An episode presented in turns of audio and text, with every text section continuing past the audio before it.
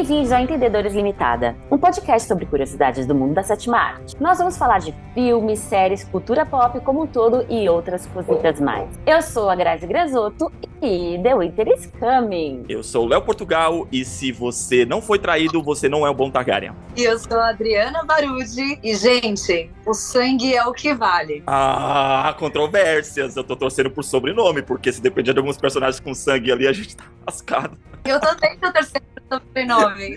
Eu sou leal. Eu não sou leal, não, gente. Não dá pra ser, né? Não, porque todo mundo que é leal morre, leal morre rápido nessas séries. Pode, não pode rolar um apego. Não pode. É, Não verdade. Tem isso também. Como vocês perceberam, nós estamos aqui hoje para falar da Casa do Dragão. Eu tô aqui com essas duas divas, essas duas feudades. Fala mais.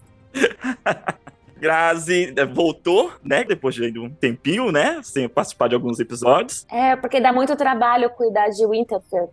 Ah, é verdade, eu entendo. e aqui estamos com a Adri, sua primeira vez. Bem-vindo, Adri, nossa convidada de honra. Amigaça de muito tempo aí. E hoje a gente vai falar da Casa do Dragão, que é uma série é, que junta novamente a parceria entre a HBO e o R.R. Martin, né? O autor dos livros do Game of Thrones, que foi inspirada a série em Game of Thrones. Casa do Dragão, ela estreou no último dia 21 de setembro e concluiu-se aí no último final de semana a sua primeira temporada e está disponível no stream da HBO Max. Ah, a série também é ambientada em Westeros, assim como Game of Thrones, e a história Uhum. explora a origem da casa Targaryen, com os seus momentos de esplendor e de infâmia, e elas adaptam aos eventos que fazem parte do livro Fogo e Sangue, também escrito pelo Martin. Os showrunners da Casa do Dragão é o roteirista Ryan Codell, conhecido pela série Colony, e também é dirigido pelo Miguel Sapochnik. Eu acho que é assim que se pronuncia o nome dele, gente. Desculpa pelo meu, meu francês. o Miguel é, ele dirigiu episódios icônicos de Game of Thrones, como a, a Batalha dos Bastardos, o episódio é, da a Batalha contra o Rei da Noite, também foi dirigido por ele, aquele episódio escuro que todo mundo detestou. É, o episódio do Winter, Winter é, The Winter of Winter, The Wilds of Winter. Ah, acho que é isso, né? Ventos do, do, do Inverno. Que é o episódio, não sei se vocês lembram, é o episódio em que a Cersei, ela é pra ser julgada, ela não vai no julgamento, todo mundo vai lá pra, pra, pra capela e ela explode a capela com todo mundo dentro. Né? E depois o filho dela pula assim da janela. Tu! Isso, o filho dela se suicida. É, esse foi um dos, dos episódios né, que o, o Miguel dirigiu. Para nossa alegria, David Binoff e Dan Waynes, que eram os famosos D&D, eles não estão nesse projeto, que para a opinião de muitos, foi eles que destruíram Game of Thrones, né, com aquele final polêmico. Então é isso. Vamos aqui falar sobre as nossas impressões de Casa do Dragão. Porque eu queria pegar esse- essa deixa que você, deixa- que você falou do final polêmico, porque eu acho que a Casa do Dragão veio justamente para tentar ali colocar uns, um- uns band-aids na ferida, né? Porque tudo que, que, que, que, que foi falado na questão da, da Daenerys, né? De ter ser uma mulher mega foda e tal, e no final colocaram a mulher como louca, que incendeia tudo. Então, esse, a Casa do Dragão, assim como o Senhor dos Anéis lá, o Anéis do Poder? Anéis do Poder, veio com esse protagonismo feminino muito forte. E eu acho que o é, é, Game of Thrones estava devendo isso pra gente. Super concordo. Imagina, desde o início, isso tem uma força tremenda. A gente já tem o Viserys, o rei, ali impondo a sua vontade e dizendo sim, é a minha filha que vai ser herdeira. Não me importa se até agora foi assim, daqui para frente. Essa é a minha vontade e ela vai ser cumprida. Quem ajoelha aí? Quem promete lealdade é o que eu tô pedindo. Quem vai ser contra? E até a rainha, né? Então a gente tem esse episódio assim que você tem um rei super bundão, né? Que não tem nada a ver com Targaryen, né? Que a gente ouvia falar. E o tempo todo a gente fica lá, né? Vendo o que tá acontecendo, mas eu fico fazendo conta, né? Pra, pra ver quem é quem. 70 anos antes do nascimento da Daenerys, né? A Casa do Dragão é ambientada ne- nesse, nessa época. É, aí eu fico fazendo conta, porque aí aquele Aquele antigo. Ah, aquele senhor que morava ali na torre, que era um Targaryen.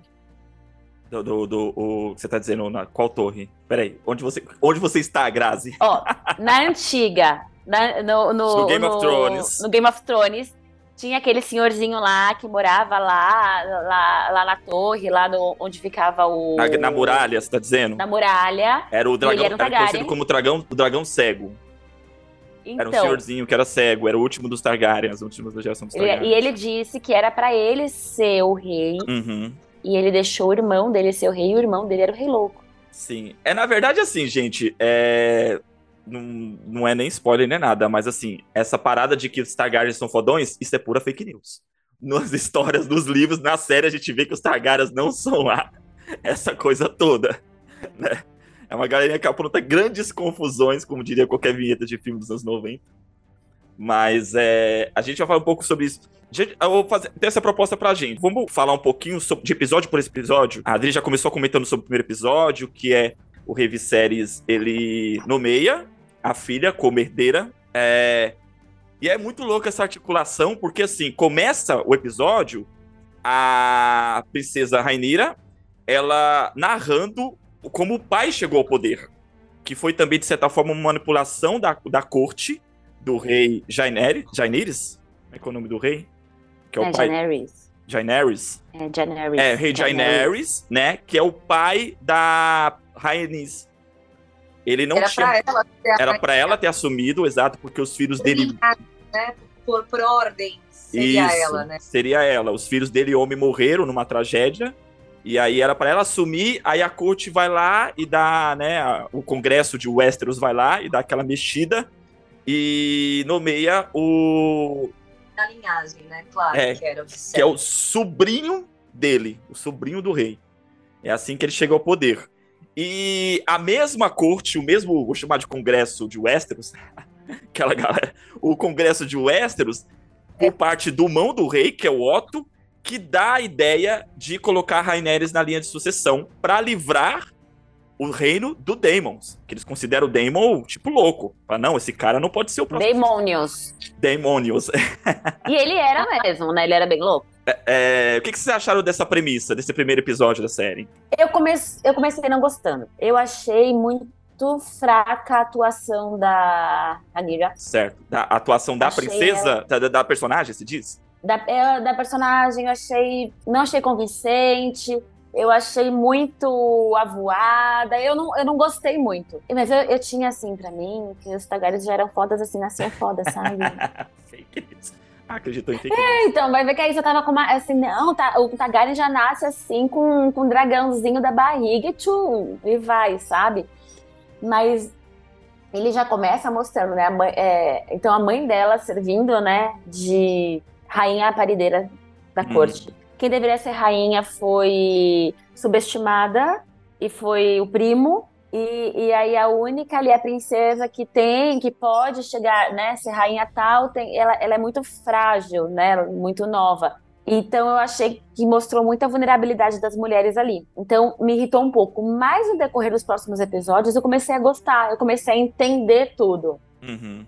E o rei também, eu achei uma, uma personalidade também muito frágil, muito fraca. Eu concordo com você que na- no primeiro episódio ela mostra as figuras femininas ali é, sofrendo pela imposição daquele patriarcado. É.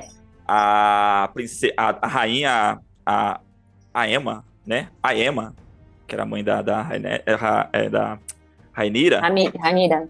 A, então, a rainha tem uma, uma das primeiras falas do episódio, ela lá, né, já prestes a parir o segundo filho, né, sofrendo já com, com, com a questão do parto. A, aí a Rainira chega pra ela, ela pega e fala assim pra Rainira: Um dia você vai estar aqui no meu lugar.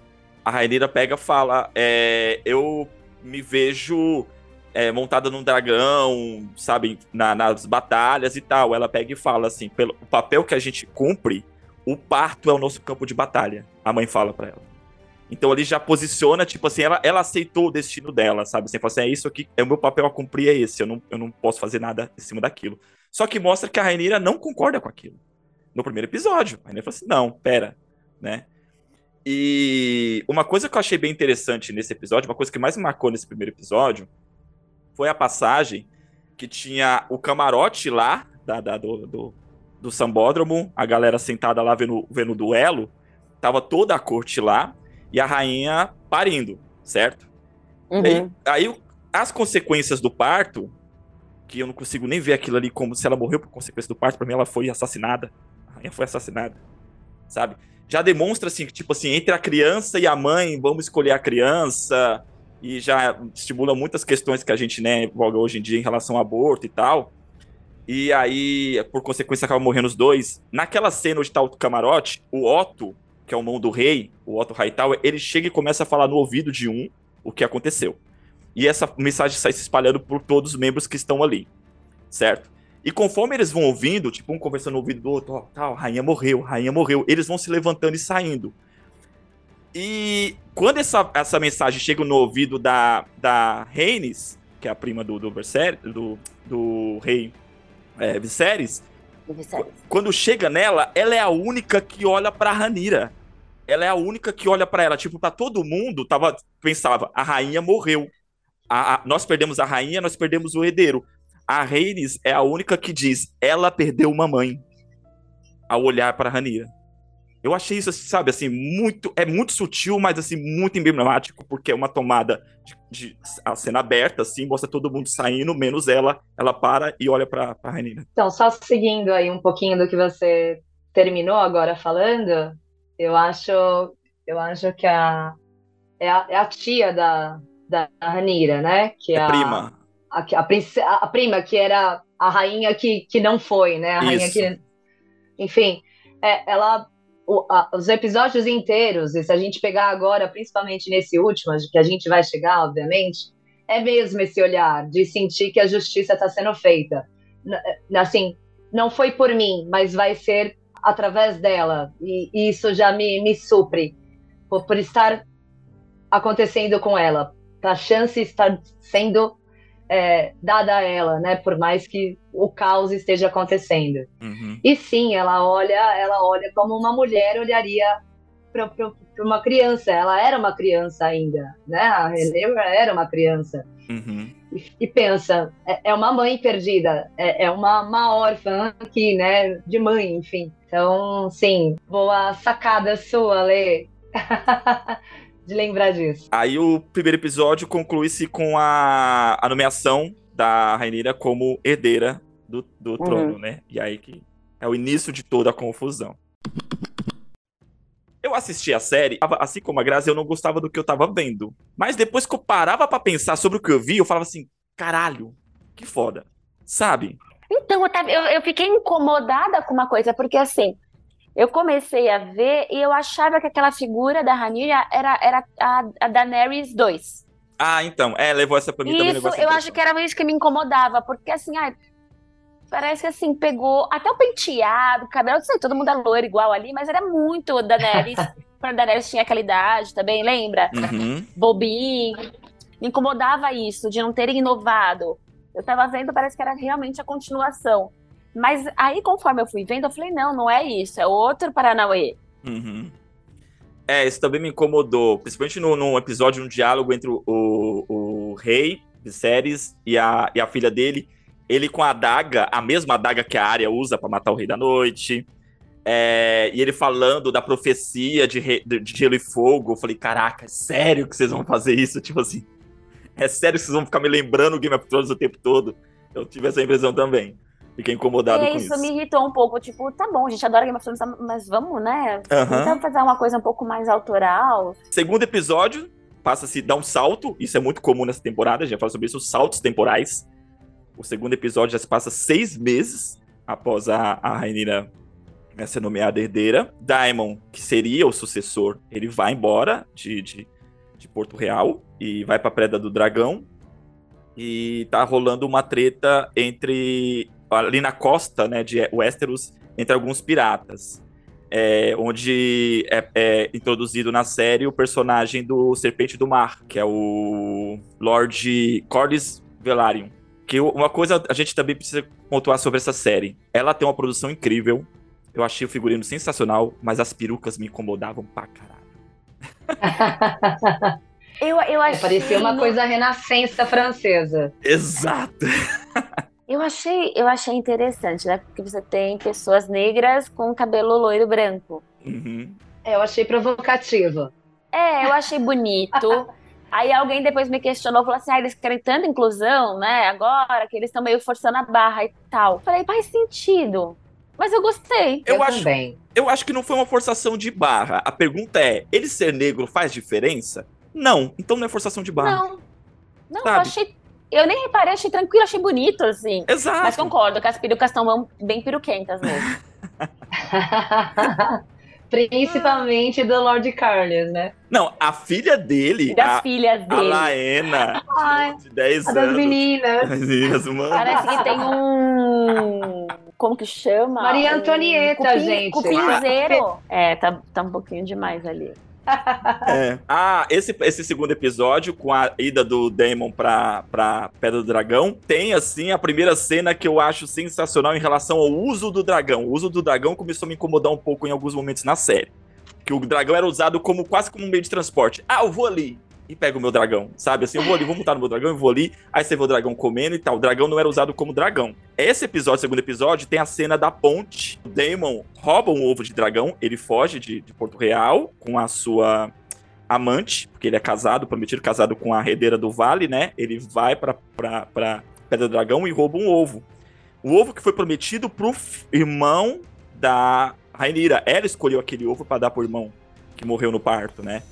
Então ele rouba o ovo e aí o exército do, do, do, do rei, do rei, a corte do rei, vai lá buscar o ovo e pedir pro Daemon desistir daquilo tudo. E ele ameaça ele só com a presença do dragão, que tá atrás dele ali, de boa. Aquilo ali a galera já, né, começa a peidar molhado. e aí vem a princesa Rainira com o dragão dela, tipo, botando assim no, no nível assim, ó, o meu é maior que o teu. Cara, aquela cena é muito boa. E ela, ela sai do dragão e fala assim: cuidado, porque ele é meio protetor. Tipo, É. eu não estou ameaçando. Eu só, cuidado, é que ele pode, né? Aham, exato. Não, eu acho que essa, essa cena é, co- começou já, assim, ah, eu tô gostando então. Porque ela chega, ela desobedece o rei, não avisa ninguém, pega ela também, não sei como deixaria uma princesa sair do castelo e pegar o dragão sem falar nada, mas ela vai e, tipo, ela tem certeza que o tio dela não vai fazer nada com ela. Ela até pega Mas e fala, eu, né? Ela fala, eu, eu sou o seu obstáculo, se você... então me mate agora. Ela ameaça ele, né? Ela põe no, no, no... petulantezinha ali, né? peita ele. Ah, eles têm uma cumplicidade que é só deles, né? Eles Uhum. falam ali nos dialetos somente entre eles. Existe. Isso ressoa a todo momento. Tá sempre a flor da pele. E o Daemon é um personagem que é aquele personagem típico de Game of Thrones, aquele personagem que a gente ama odiar. A gente, a- a- aque- aquele vilão que a gente não quer ver o fim dele, a gente quer ver ele fazendo mais. Filha da puta, vai lá, taca fogo em tudo.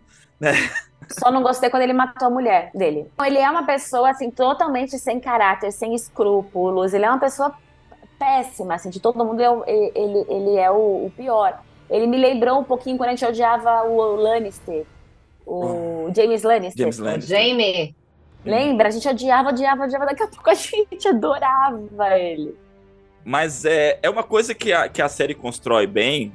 Eu acho que Game of... Eu não reparei esse Game of Thrones, mas reparei muito isso na Casa do Dragão. Você tem personagens que eles são moralmente questionáveis, são pessoas que você fala assim, cara, detestáveis, é, você odeia o que a pessoa tá fazendo. Mas existem momentos durante a série, em alguns pontos, que você vê esse personagem reagindo de uma forma como a gente também reagiria. Em outros pontos. Tipo assim, tem momentos na série é, que ele protege a, Rainira. De uma forma que você fala assim, caraca, eu faria a mesma coisa que ele fez. Entende? Então acho que é aí que começa a criar uma. A gente cria uma certa empatia com o personagem, nesses pequenos pontos. Não na maioria das atitudes. O Damon, ele é aquele cara que ele não aceita o que impõe pra ele. Então ele mandaram ele casar com a herdeira do Vale, ele foi lá e, e se livrou do casamento. Mandaram ele pra um lugar, ele foi pra, pra Pedra do Stone e tentou usurpar lá a ilha. Então, assim, ele é esse cara. O rei manda o, exército para ajudar ele lá contra os, os carangueiros. Ele resolve o negócio do jeito dele. Então, ele não aceita que imponham as coisas pra ele. De certa forma, tipo, ele tá errado? Não, mas o problema é que ele vai até as últimas consequências pra isso. E tem uma tensão sexual forte entre ele e a Ranira desde o começo, desde a hora que eles se viram, a, que mostra a primeira vez, que ele coloca um colarzinho, ela toda dando pescoço pra ele, você já fala assim, ixi, isso aí, né? Uhum. Porque eu lembro que a Cersei falava, né? Toda, assim, é, é, toda hora eu lembro de, de, de, falas do anteriores, né? A Cersei falava assim, ah, mas os Targaryens viviam, viviam cruzando entre eles, né? Cruzando, né? Parece bicho. mas, cruzando. Mas os, Targaryens, mas os Targaryens viviam procriando, tendo filhos entre eles. Uhum. Por que, que eu não posso fazer isso com meu irmão? Eu lembro que ela falava isso no momento. Então, na hora que eu vejo ali, dando pescocinho pro tio. É, naquele momento eu não senti essa tensão. Não, senti. não. Mas um pouco mais pra frente, eu senti uma certa. Sim, eles tinham uma relação muito próxima, mas eu ainda vi ali tio e, e sobrinha. Eu não via ainda nesse sentido, não. Ele respeitava ela, ele admirava ela. Isso era óbvio, né? Na cena da ponte, você vê que quando ela chega, tal, ela se impõe, ele fala: Caraca, olha essa mulher aqui na minha frente fazendo o que tá fazendo. Ele, ele respeita e admira aquilo. Mas acho que a tensão sexual, ela, ela pra, pra mim, ela, ela apareceu depois. Eu não notei. Eu, pe eu peguei assim no primeiro olharzinho. Você, Dri? Pra mim também, desde a cena do colar, o fato deles falarem ali entre eles, para que ninguém entendesse, somente eles. E claro, eu acho que o lance da admiração por si só, ele era realmente o opositor, o revolucionário. E uhum. ela, enquanto menina, toda querendo também, né, descobrindo o mundo, descobrindo os desejos e querendo a liberdade, vendo o tio tendo essa liberdade e o pai tendo toda aquela responsabilidade, não tinha como ser diferente. Para mim, conforme os acontecimentos vieram, eu só fui pensando, é isso, é, é isso. o que mais sobre o segundo episódio, gente? Quando o, a mão do rei manda a, a Alicent e confortar o rei, né? Então já começa ali. É, é, é, isso que você falou, desde o começo, todas as mulheres elas são subjugadas e colocar, colocadas a serviço do, da política.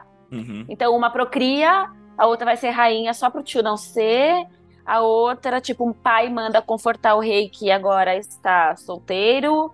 É, então, tem a, a, a mais esperta, esperta, assim, ali é a amante do, do Damon. É mesmo? Cara, essa personagem é muito boa. Uma personagem muito boa e ela aparece agora no, no penúltimo como Verme Branco. Uhum. E essa mulher é incrível, né? Missária, o nome é, da personagem. Ela, então, assim, ali. Mas, mas você pensa, a única ali que ela tem uma articulação, ela sabe o que ela tem objetivos, é que não está condicionada à situação que os homens estão mandando, né? Uhum. Sim, ela é a única que tem ali consciência de classe. Então a Alicente, ela fala, ela, ela vai obedecendo o pai, mas assim, muito sem querer, porque tem que fazer, e ela é bobinha também, uhum. né? É bobinha de é, tudo. Ela, ela, se, ela se deslumbra com essa possibilidade de ser alguém maior na corte, né? Nossa, ela é acompanhante do rei até, até aquele momento. Eu não sei se naquele momento ela ainda pensa em casamento, quando o pai fala, vai lá, vai lá cortejar o rei. Mas assim, você percebe o jogo do Otto. Ele colocou a Rainira na linha de sucessão, né? Influenciou o rei para tirar o Daemon da jogada. E aí ele já planejou o, o, o, rei ter um outro filho, e aí sim esse filho herdeiro homem, sabe? Então ele, ele que implantou a Rainira e ele que vai tirar a Rainira da linha de sucessão. Era o plano dele desde o começo. E neto dele, né? Então e neto o poder, dele. ele conseguiria ter toda a arte mãe. Sim, controlar. Sim, e a Alicente também acha, gente. Ela não tinha nem ideia aonde o pai dela estava a colocando. Ela foi servindo ao pai, né? Honrando ali as vontades, mas ela não tinha ideia não, não do tinha. destino. não.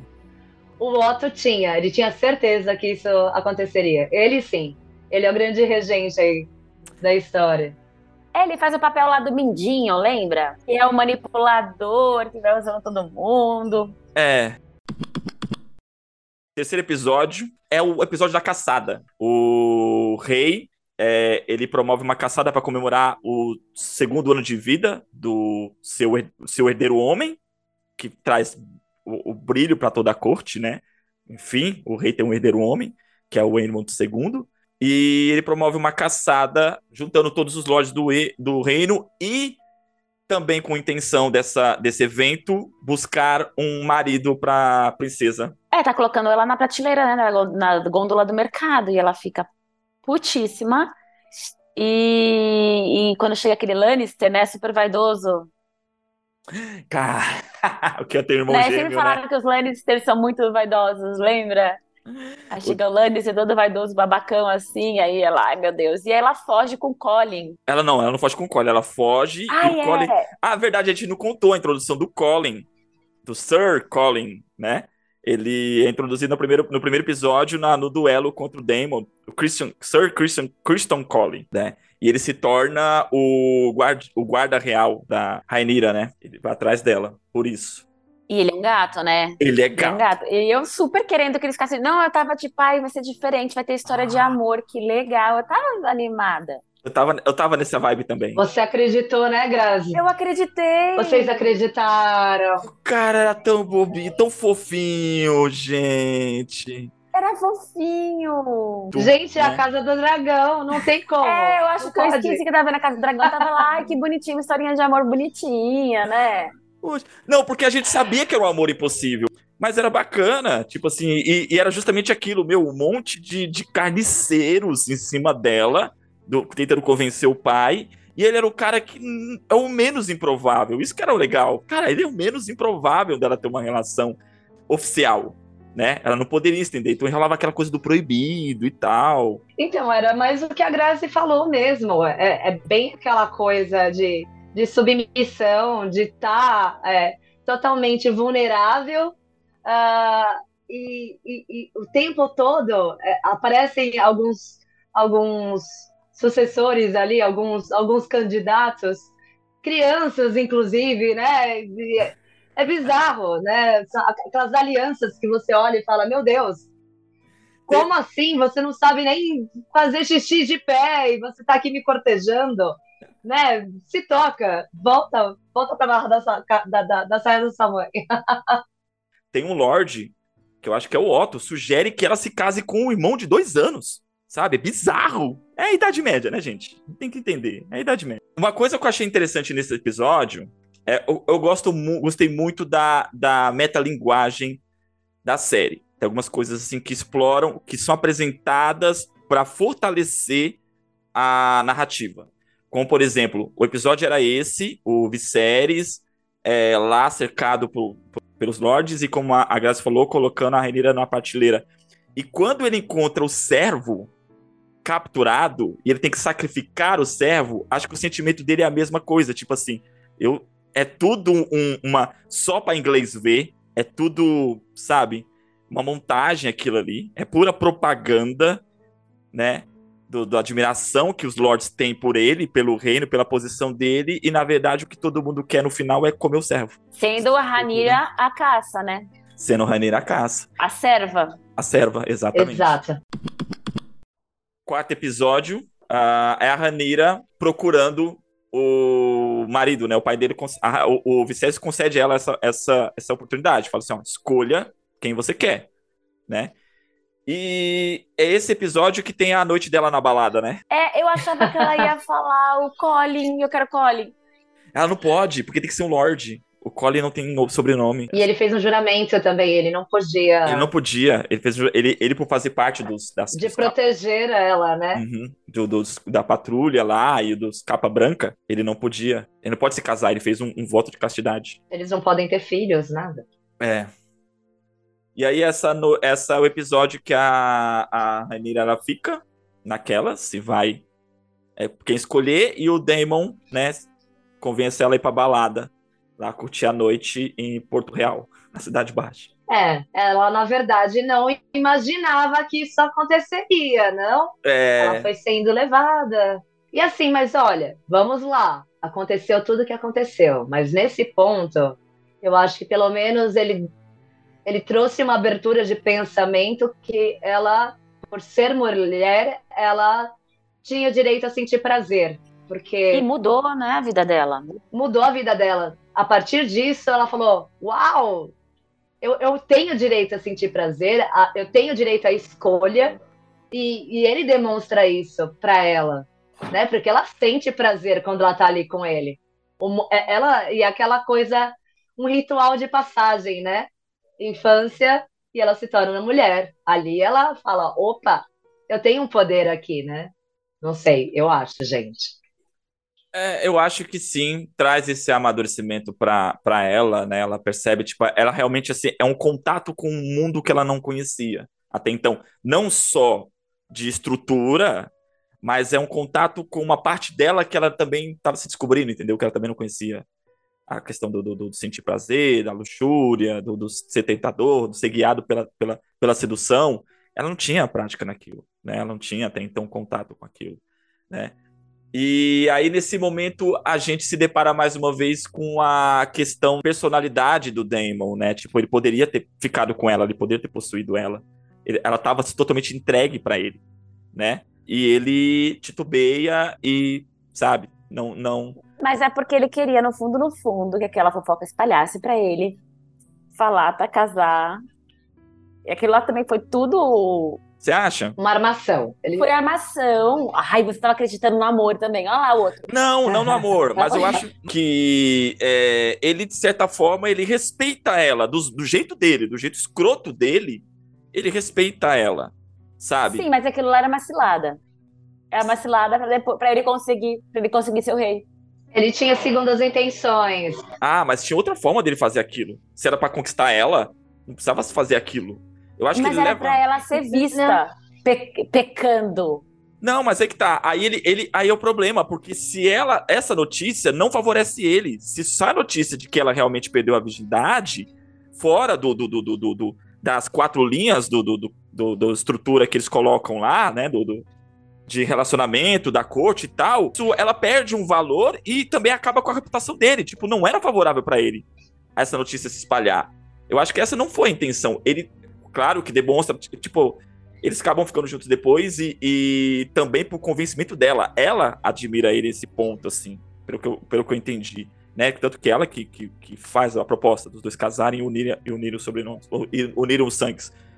Mas acho que naquele momento ele leva ela para dizer assim: ó, o mundo é mais do que você imagina, porque ela tem essa coisa de ser, como todo, todo, jovem, né? Ela tem 17 anos nesse momento, ela fala, meu, eu sei, eu sei. Eu falo assim, não, você não sabe muita coisa, não. Ele te mostra, desperta nela toda, né, essa questão do, do, do, da luxúria, e ele tem aquela oportunidade de realmente domar ela assim, coisa que ele faz o tempo todo. Ele também é um devasso, né? E mas só que ele pega e vai dar um, um passo para trás. Eu não entendi assim, eu, ele, ele para mim assim, ele escorregou porque ele, ele ainda de certa forma ainda respeita ela, fala assim, não, não é não é esse o futuro que, que eu gostaria que você tivesse. Eu acho que ele vai meio que nessa, nessa questão. Pelo menos a impressão que eu tive. Então, eu acho que ele, ele não titubeia. Eu acho que sim. Ele, ele mostra o caminho, ele, ele dá esse start na sexualidade dela, porém ele para, como quem diz, agora a escolha é sua. A partir daqui é com você. E claro, né? No momento em que ela quis, e aí a gente vai chegar lá, as coisas tomaram um, um, um outro rumo. Porém, é, apesar dele sim, eu também tô com a Grazi nessa. Ele sabia o que ele estava fazendo. É, também acho que, que teve essa coisa, assim. Tipo, ele, ele não honrou somente o desejo dele. É, aquela coisa, né? Macho escroto. Comecei, vou consumar aqui, enfim. Né? Não. É, ele respeitou, mostrou o caminho e falou: agora é com você. Você sabe do que você é capaz. E, e tudo bem, vai lá descobre o mundo, vai atrás dos seus desejos. E ela foi. A hora que ele deixou ela, ela foi. É, ela foi. Ela sabia o que ela queria. Ela foi e consumou. E aí a gente teve a história de amor, né? Teve a noite de amor. É engraçado quando a gente toma esse julgamento, né? Porque assim, até então, a gente fala, não, Damon não pode ficar com ela pelas questões morais. Porém, a gente ficou feliz que ela ficou com o, o, o Colin. O Colin ele quebrando essas questões morais. Ai, não concordo com essas promessas, gente. Eu não concordo com essas promessas. Você tá lá, num ponto assim. É fácil você prometer um negócio com uma espada na mão. Agora, com uma mulher como aquela na sua frente, querendo, você não vai. Então, ah, é gente, o que o Damon fez. Foi o que o Damon fez. O Damon fez não, isso. Não, o Damon só. Eu, eu não acho que o Damon é, é, respeitou. Eu acho que o Damon foi estratégico. Eu vou deixar essa daí, eu vou, eu, tipo, eu vou dar o, eu vou mostrar o doce, Uma provocação. eu não vou dar o doce, eu vou provocar ela. Eu acho que ele é totalmente estratégico. Não quer dizer que ele não goste, não admire ela. Mas ele é muito mais jogador do que qualquer coisa. É porque existe o moralismo, né? Assim, gente, aconteceu não sei quantos anos, mas é igual aos dias de hoje, né? Que existe esse moralismo rolando. E aí, quem são os mais moralistas de todos é a Alicent e o Colin. Então, o Colin fala: não, vamos fugir e ficar junto. Gente, mas ela vai ser rainha, sabe? O Colin também tá viajando. E depois ela saber, né? Da... Ele foi ingênuo. Ele foi bem, bem, bem, bem. E ela falou: Olha, não, eu posso me casar com quem eu quiser, mas a gente fica junto. E ele falou: Você quer que eu seja o seu amante? Ela, bah, claro. Né? E ele quer, tipo, não, vamos fugir e deixe de ser rainha. Ainda mais que ela ficou sabendo, né, da. da... Ai, como que é? do Gelo e Fogo. Da, né? profecia, da profecia? Da profecia do Gelo e Fogo, que vai ah, precisar ter um Targaryen pra lutar contra, né? O gelo que, tem, que vem a seguir e tal. Então ela, ela sente o peso da responsabilidade. E aí o Colin é... lembra, ele ia se matar e tal, e a Alicent chega. E aí ele troca esse juramento, né? Aí ele se torna o jurado da rainha, né? Aí todo mundo. Peraí, já, já me perdi. Qual episódio que a gente. Peraí, qual episódio que a gente tá? Porque é, esse, ela, ela vai pra balada, esse que tava na balada é o, é o quarto episódio, né? Aí no quinto episódio. Que e é a gente o, pulou pro quinto, então. É. Que é. Nos que empolgamos. É, uh, que o Damon mata a esposa. Ele vai até o vale e mata a High Royce. Que era até então a, a, a dona do vale. E nesse episódio, o rei vai até. É, como é que é o nome da, da. O rei vai até Driftmark encontrar o Serpente do Mar, né? Que é o Lord Corlys. Lord Corlys Vararion. Lord Corlys. Isso. E dá e, promet, e, dá, é, e, e, propor, né, que a Rainira se casa com o Leonor, que é o filho o mais filho velho. Da... Lennon. Ah, como é o nome do personagem? Joffrey. Uh. Joffrey ah. Lemon, que é o amante do Lennon, provoca o Sir Criston. E aí ele acaba matando o cara na porrada na cerimônia de casamento da Rainira com o Lennon. Porque ele tava ofendendo a Rainira, né? Não, porque ele tava puto, porque ele falou pro. Porque eu entendi. O Joffrey fala para ele: ó, nós dois vamos guardar o segredo dos dois. Cada um vai cumprir o seu papel. E ambos são os amantes da história, né? Exato, ambos são os amantes. Ele falou assim: eu não vou ser amante da rainha. Ele ficou ofendido com aquilo, porque ele ainda quer manter a honra dele de ser um capa branca, ele quer continuar sabe, quer, quer manter a postura dele e, ele acha, ele acha, que, acha aquilo totalmente é, inaceitável. Por isso que ele. A, a, acho que ele bate no Joffrey com vontade de bater na Rainira. Mas ele vai lá e ataca Joffrey Longman. E quem salva a Rainira do, do, Quando a multidão começa ali a fazer aglomeração, fazer a roda de, de ringue ali no, no, no, Como é que chama isso na, na, nas baladas? Quando as pessoas bate-cabeça fazem? É. É, bate-cabeça. Junta, junta aquela roda pra fazer o bate-cabeça quem tira a, a Rainira de lá é o Lord Strong, né? Ele que salva ela. E aí tudo, come... tudo recomeça. Sim. aí eles voltam e se casam. É, o Lord Lionel, Lionel Strong salva a Rainira de lá. O Strong, ele é filho de um dos membros da corte, do, do, do, do, do conselho, né? Do Rei Viserys. É, aí, passamos pro sexto episódio, que é o salto no tempo de 10 anos depois, que muda a, a protagonista, né? Muda a atriz. E esse Mudam episódio... as atrizes. As atrizes, as né? Duas. É, que faz a Rainira e que faz Isso. a Alicente. A, a, rainha, a gente esqueceu da Alicente, né? A Alicente já, nesse momento já tá casada com, com, com Viserys e tá com três filhos. É, e era aquilo que Isso. eu falei, que tipo, aquela é super moralista, né? E assim, ai, e a Rainira prometeu que não tinha feito nada com Daemon. Mas a Ranira não falou que não, olha, não foi. E também não precisava, né? É, então, mas você vê que é isso. Ela falou, ela falou, eu não fiz nada com o Demon. Ela fez com... Ela não falou que não fez nada com ninguém, ela falou que não fiz nada com o Demon. É. E aí, a Ranira consegue que o pai dela, da Alicent, né, o Amão do Rei, fosse embora. Porque, porque quem faz ele, o, o, o Viserys mandar a Mão do Rei embora é a Ranira. Ela falou, tá bom, eu vou cumprir o meu dever, quer me casar, e você vai cumprir o seu dever, que é o dever de rei, né? qualquer de rei, que é qualquer mentiroso que tá querendo se aproveitar, tirar. Ser punido. É, Ser punido, a, tchau. É, ali cai a máscara do Otto, né? Que é o pai da, da Alicete. Cai a máscara dele e dizer, fala assim, meu, você está procurando motivos pra é, é, é, difamar a Rainira para tirar ela da linha de sucessão, sabe? Assim, cai a máscara dele naquele momento. Naquele momento, o Viserys já é, é realmente o Viserys já tem filhos com a Alicete. Então o, Aemon, o, o Aegon, ele já é, já tá dado como herdeiro do trono, se a Rainira for dispensada, né? Então a máscara do Otto cai, fala, o, o, o Viserys percebe, fala, meu, entendi o seu jogo, né? E ele realmente expulsa o, o Otto do o Otto Hightower do, do cargo de mão do rei. E aí fica o. O pai do Lionel Strong. O Leonel Strong. Uhum. O pai dele como, como o Lord Strong, como mão, mão do rei. Tá e, e, que, era, que dali era o cara mais sensato, mais caráter, mais bacana, e que o rei sempre ouvia. Uhum. É ele que sugere ao rei que a Rainira case com o Lionel. É ele que dá a sugestão. para juntar as duas casas. A, é. o, a casa Targaryen com a casa é, Viserion. Com Velar. Vel, Velaryon? E aí passa, passa 10 anos. Velaryon, né? Isso. Tudo. Aí, 10 anos depois, o sexto episódio, que é. Eu crente que aqueles filhos, tudo de cabelinho preto da Ranira, era do Colin. Eu, oba, que amor! Não, não. não Nada disso, bobinha. Esse episódio, ele é baseado num conto que foi lançado muito antes do gelo. Muito antes, não, uns quatro anos antes do, do, do, do, do é, o livro Fogo e Sangue.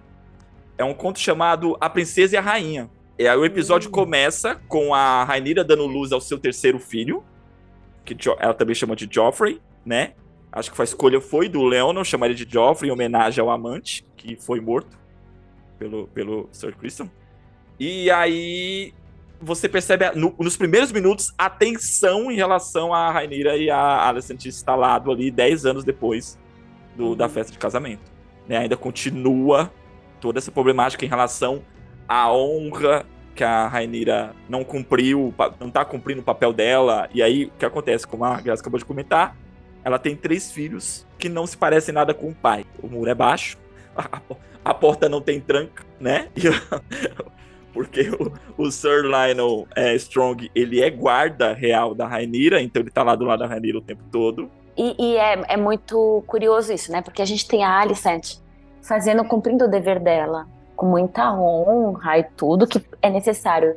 E mostra, né, aquele momento quando a, a Ranira estava tendo prazer sexual e tal, e depois mostra a Alicente só assim, tipo, cumprindo ali o dever dela. Então, assim, ela é uma pessoa doída, sofrida e, e, e, tudo, ela, ela manipulada e tal. Mas a Ranira, tipo, tá bom, vou fingir aqui, vou fazer o que eu preciso, mas eu vou ser eu aqui no segredo, nem tão segredo assim, né? É. Mas. Então a Alicent, ela fica. Sabe quando. Essa intriguinha de mulheres, assim, né? Frustrada, na verdade, né?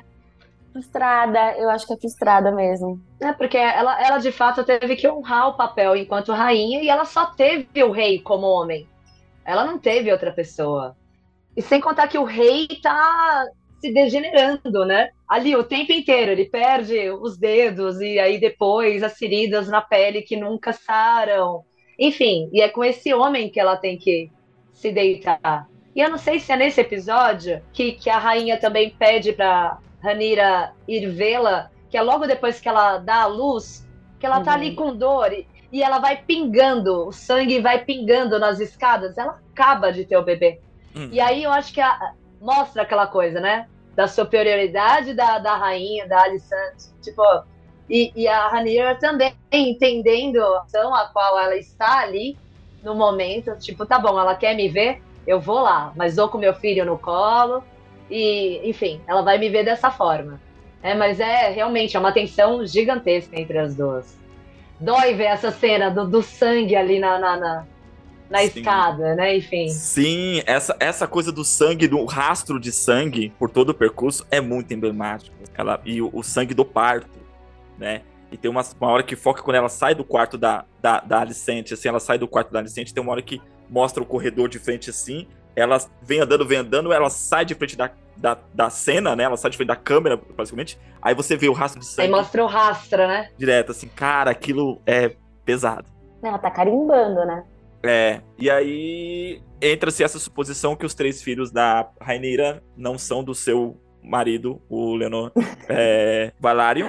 E ele nem liga, né? E ele nem liga. É que, é que aquela Imagina, coisa, né? ele tá preocupado com outras Não tá preocupado coisas. com nada, né, ele, gente? Não tá é... preocupado com nada, nada. Aí nesse episódio 6, a gente tem a introdução dos, dos meninos, tanto da Alicete quanto da Ranira, né?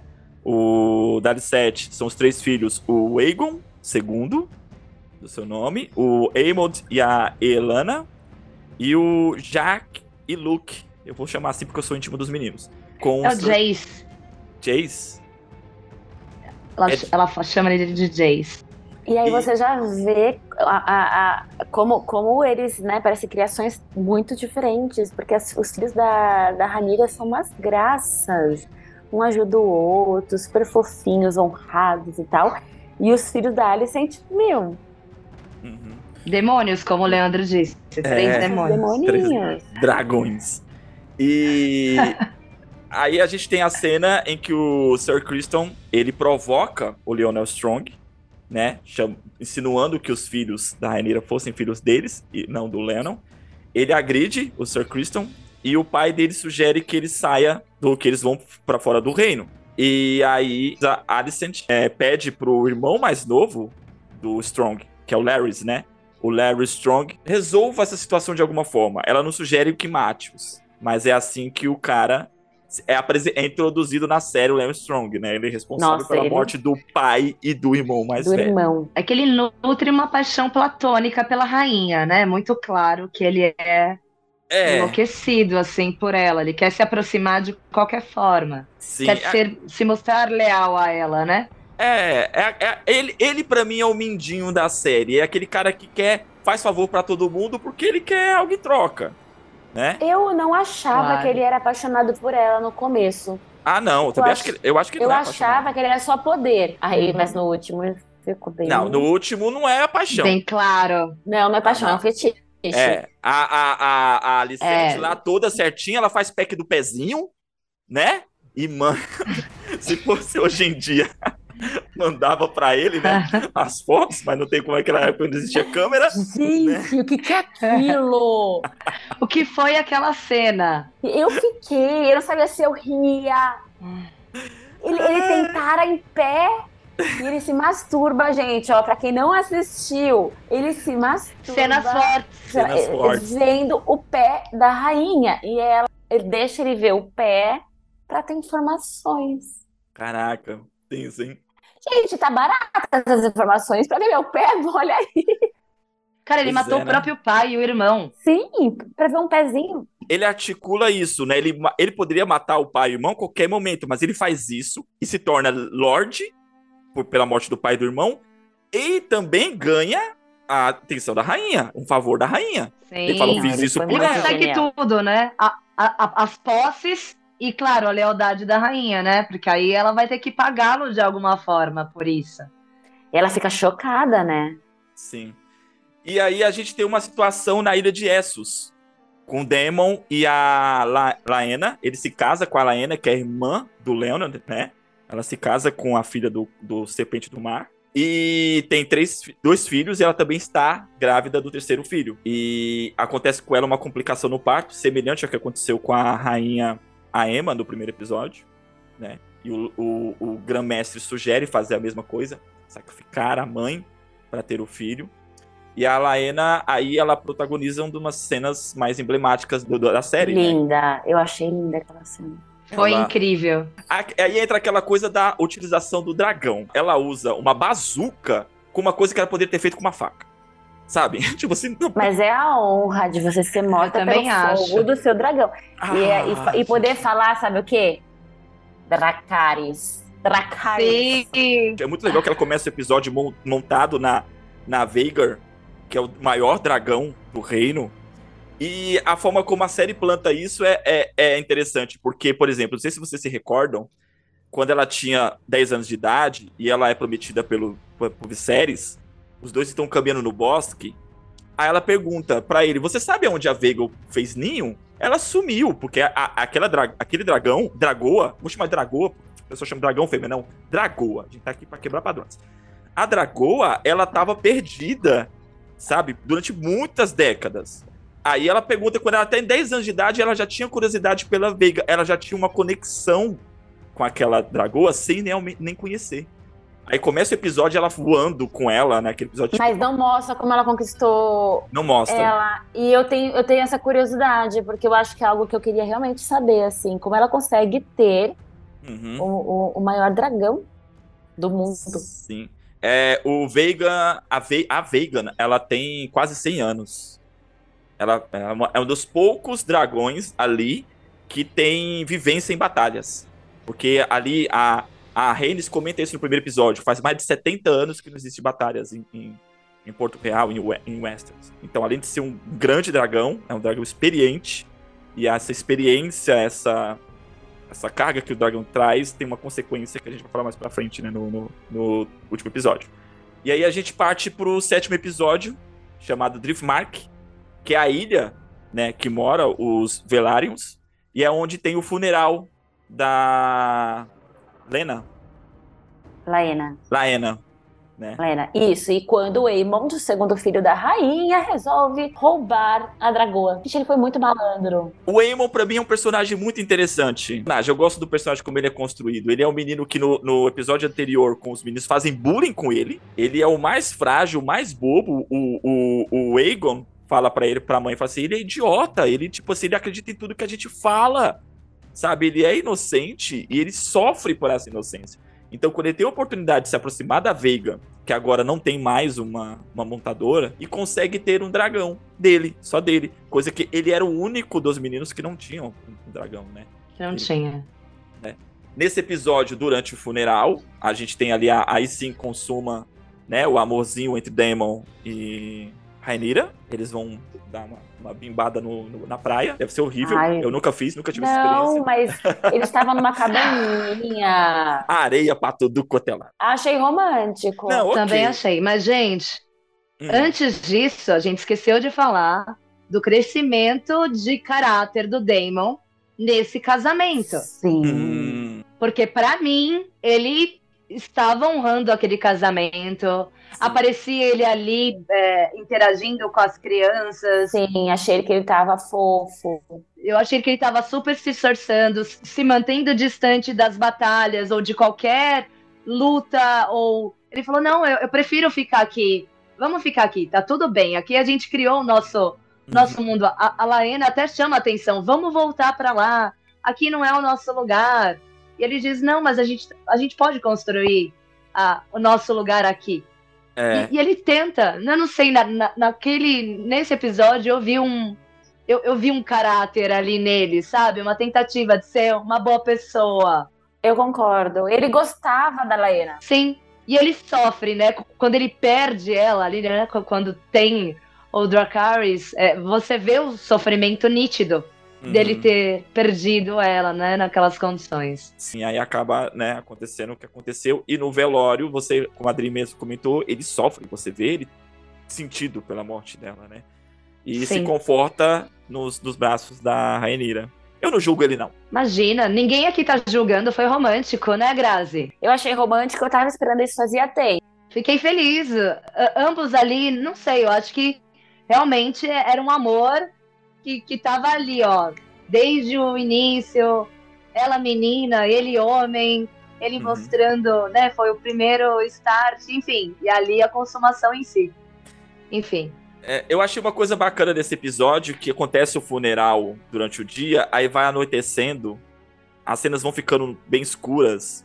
Muita galera reclamou e tal, porque o episódio é meio escuro depois de um tempo. Mas tudo que acontece no escuro é realmente assim, coisas que não podem ser reveladas, coisas que não podem vir às claras. Se a gente pensar, esse é o melhor episódio, o sétimo. Porque ele é o episódio que, que, que ele passa por tudo isso, né? O velório, o Aemond pegando a dragoa e a Ranira conseguindo ficar com, de, com, com, com o Daemon. E no final. Aí, nossa, é muito bom por, por roubar a, a Veigar, roubar com aspas, né?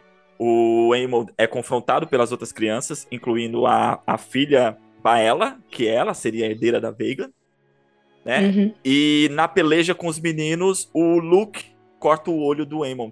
Por legítima defesa. E isso aumenta mais a rixa entre a Alicete e a, e a Rainira, né? Porque um filho é, machucou o outro e aí as duas mães querem proteger suas crias né? E entram ali em atrito. Eu adorei. Eu acho aquele é, é, é aquela cena maravilhosa.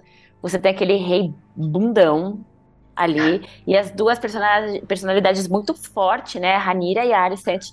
E aí vocês falam assim: eu quero o olho do seu filho. E pega a adaga do rei ali, vai para cima da criança e quero pegar. Ela manda um Colin, pega aquele olho para mim. Cara, que coisa. E aí ele fala assim: eu protejo você. É, ela fala assim: você, é você me é meu serve. juramentado. É, e ela fala Você- como, é- como seu, como seu protetor. Como seu protetor. Não me põe, né? Não, eu achava que ele ia lá pegar, porque ele também tava com raiva da Ranira.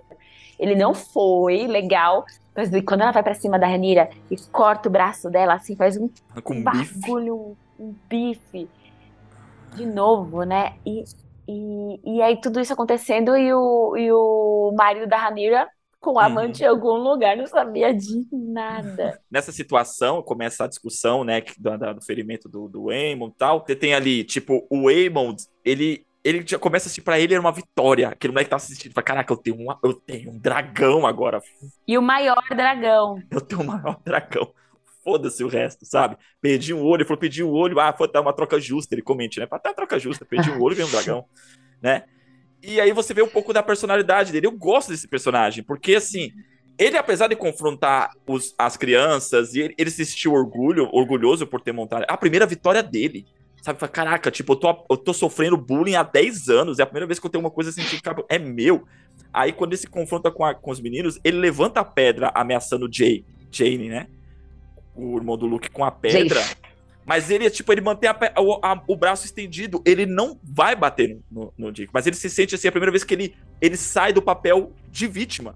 Mas ele se torna agressor. Esse é o problema. Ele inverte a situação. Ele acaba sendo o cara que vai fazer o bullying. Ele acaba sendo o aquele que vai amedrontar. Como termina esse episódio? A- a- Termina com a peleja, né? Isso. E o. E o, e o, e o- se sente louca e depois o pai dela falando, achando que é dar uma lição de moral, e ele fala: Não, pelo contrário, vi aí. Ah, o episódio não acaba assim. Esse episódio acaba com a a, a, a, a Rainira. é, Indo embora. Não, articulando com o Demon a morte do Lennon. Ah, temos isso, esquecemos. Esse é o final do episódio. O episódio conclui assim, né? Ela articula, ela fala assim, meu, ela tá, ela percebe o quanto ela está é, é, é, Perdendo forças, né? aham, e exposta no- no- em Porto Real, né? Então ela aí que ela decide se juntar com o Demon pra fortalecer o sangue, porque fala assim, você do meu lado, que você também tem, tem linha de sucessão no trono, vai ser muito mais difícil exportar ela. E aí eh, o Demon fala assim, mas aí o, o Lennon tem que morrer. E aí eles articulam uma morte do, do, do Lennon, que, que já mostra na própria cena de que, na verdade, foi um só uma É. enganação, né? Ele não morreu. Mas pra todos, É, mas Ele foge ele- com a amante. ele foge com a amante. Eu tô esperando ele voltar e contar tudo, gente. Porque assim, ele, ele, ele que enganou a Ranira e o Damon, né? Porque. Eles acreditam que, de fato, foi que- cumprido o acordo, né? Não, não. Não, né? Não, a Rainira planeja aquilo, que ele vai embora com o amante. A Rainira planeja isso. O, plano da Rainira Gente, eu, é não- esse. eu fiquei na dúvida. Eu fiquei na dúvida se Eu foi também. isso ou se foi, tipo, a Ranira queria matar. Não, ele, quando o Damon procura o amante dele, que é o Sir Ai. Quack Corney, né? Ele pega e fala, o que que, ó, ele pega e fala, ah, eu sei que lá do outro lado do mar, nome não importa, se você tem ouro. Ele fala isso pro, pro, pro amante do, do, do Lennon. Fala assim, ah, lá do outro lado, ó, se você tem um ouro, nome não importa. Então esse é o acordo, vou dar um ouro pra vocês, vocês vão pro outro lado do, do mar, estreito, e vivem a vida de vocês lá. Esquece nome. A gente planta um corpo e tá tudo certo. Ninguém Eu vai não saber sei. que. Sim, Eu não não, sei. sim. Porque, sabe por quê? Porque Eu também fiquei em dúvida. Ó, eu, tô, eu tenho quase certeza que o corpo que tá na lareira foi o Demon que matou. Sim, foi o Damon que matou. Mostrou uma hora Hum. ali. visão. Então, foi o Demon que planeja. O Demon mata Então o é cara e planta o corpo. Então, isso é o plano da Rainira. O Demon faz Eles o que a sabem. Ah, Eles sabem. Ó, nós duas tapadas aqui. Tem sentido, porque eles se davam bem. Eles eram brothers, Eles né? eram tipo, Uhum. E, e o, o tem Lennon. sentido. É, e o Lennon pega e fala pra ela assim: eu vou ser aquilo que você precisa. É nessa conversa que eles pegam e falam que, fala que, que ela pega e diz, né, que você não cumpriu, ele- você não cumpriu o seu papel no trato, né? E ele pega e fala: eu vou ser aquilo que você precisa. Então, ela- o que ela precisa naquele momento é que ele não exista. É isso que ela tá precisando. Que ele desapareça, Que ele sim, porque ele não desapareça. traz a força que ela precisa, né? Sim. Aí ele faz isso, ele foge com a amante, vai viver a vida dele lá, do outro lado do mar estreito. E rola um casamento super romântico com o Damon, né, gente? Uma coisa privativa. Na praia. É, ai, eu achei incrível, gente. Eu casaria facilmente com o Damon, gente. Ai, mas eu não ia deixar ninguém cortar, me cortar, não, daquele jeito. Ah, Ai, não. Poderia fazer o que quisesse. Eu vou perguntar assim: esterilizou esse gilete? Bonito, né? Já, já troca ali o Não. sangue, enfim, uma coisa fica. Eu também casaria com o Matt Smith. Ainda mais quando ele faz um papel que ele não envelhece. Passa 20 anos, o cara não envelhece. Quem não quer um cara É desse? verdade. Highlander. Loiro. Exato. Parece um elfo, né? Aquela Um cabeleira. elfo, verdade. Só falta a orelhinha. Episódio 8, Senhor dos Mares. Senhor das Marés. Senhor das Marés? Lord of the Tinders. É, Marés, Senhor das Marés. Se passa seis anos depois do casamento dos dois. É, a Ranira vai voltar pra ver o pai. E Porque ele tá muito adoentado, né? Ele tá, enfim. E quem tá dominando tudo é a Alicent. E o. Sim, e eles estão, respeito, inclusive. E, e o pai, exato. Inclusive, Ah. eles estão dando, né? O Damon e a Ranira descobrem que eles estão dopando o cara, né? Com Uhum. aquele leite, que eu não lembro. Tipo Não. a Que deixa ele super confuso. Isso. Mas aí o que acontece? Por que, que a Rainira vai para Porto Real? Porque o, o Lord Collins, o Serpente do Mar, tá na batalha e dá gravemente ferido. Se ele morre, Ai, é mesmo. a linha de sucessão fica para quem? O filho mais velho da o Rainira. Então ela vai O lá. bastardo, o Jace. Isso, ela vai para Porto Real porque o irmão do Serpente do Mar quer reivindicar o- a, o- a herança né, de ser o senhor da, da, de Driftmark, marés. de ser o senhor das das marés, marés. né? E aí ele vai lá reivindicar porque ele, né, ele fala não, porque os meninos nem são filhos do, do, do Lemon, nem tem o sangue dos, dos Valarion, então ele quer reivindicar o, o direito do, do, do- ao, ao seu Lorde. Isso é muito mais emblemático o fato do ator ser negro e os meninos serem brancos. No livro, os Valarios não são negros. Eles não Hum. são. Eles são igual os, os Targaryens. Eles são também os do cabelo branco e são igual os Targaryen. Então os meninos nascem com cabelo castanho. Mas aí, por, por, por fato, tipo, meu, todos são negros, os meninos nascem brancos. E aí existe essa desconfiança, né? É, nesse sentido. É, fica muito mais emblemático. Visualmente, isso destaca mais. Quando ele não reconhece os sobrinhos. Ele fala, não. Se fosse um cara branco naquele papel, naquele personagem, a estranheza seria menor. Entende? É verdade. Hum. E aí ele, ele insulta, a, a- é, fala o que não deve ser falado, porque o, tá, o, o Valaris fala no capítulo anterior, se mais alguém dizer, se mais alguém insinuar que os filhos da Raneira não são Valarion, perderia a língua, né? E aí, aquela cena é sensacional. Que o Demon corta a cabeça do cara e fala, pode ficar com a língua. E mostra, né? Um É. take fechado Nossa! na cabeça e a língua ali pendurada. Perfeita a Uhum, língua, foco na língua. O Demon, mais uma vez, protagoniza uma cena que a gente, fala Gente, assim, o Damon é "Caraca, maravilhoso. A gente quer ver esse ah, cara. perfeito. A gente aplaude. Fala isso aí, garota. Ai, gente, não dá pra insultar daquele jeito ninguém fazer nada. Ele pegou Não pesado. dá. Aí você fala, ai, gente, maravilhoso. E aí, após isso, tem o jantar, que é essa família é muito unida e também muito oriçada. Gente, em que planeta que aquele rei vive, né? O rei. Não, gente, mas antes do jantar tem a cena mais que pra mim, Hum, que é a cena que ele entra. Logo depois da Ai, decapitação, que eles estão ali é. brigando. não, e não é aí depois, o é Otto antes. vai. É antes da É decapitação. antes? É, porque ele entra. É, ele entra antes, todo mundo tá Não, aquela entrada assim, triunfal, porque o Otto tá sentado no trono, né? Com Uhum. aquela soberba. A hora que ele entra ali, mancando, sofrendo, ele fala, uau! Aquela cena que para tudo. Eu tô arrepiada aqui. E- fala, isso aí, pô, você tá vivo ainda, Uhum. caramba. E o, o, o Damon se mostra, né, o, o complacente com o irmão ali, a coroa cai, ele vai lá e é, ajuda o irmão a sentar no trono e, coro- e põe a coroa na cabeça do irmão, né?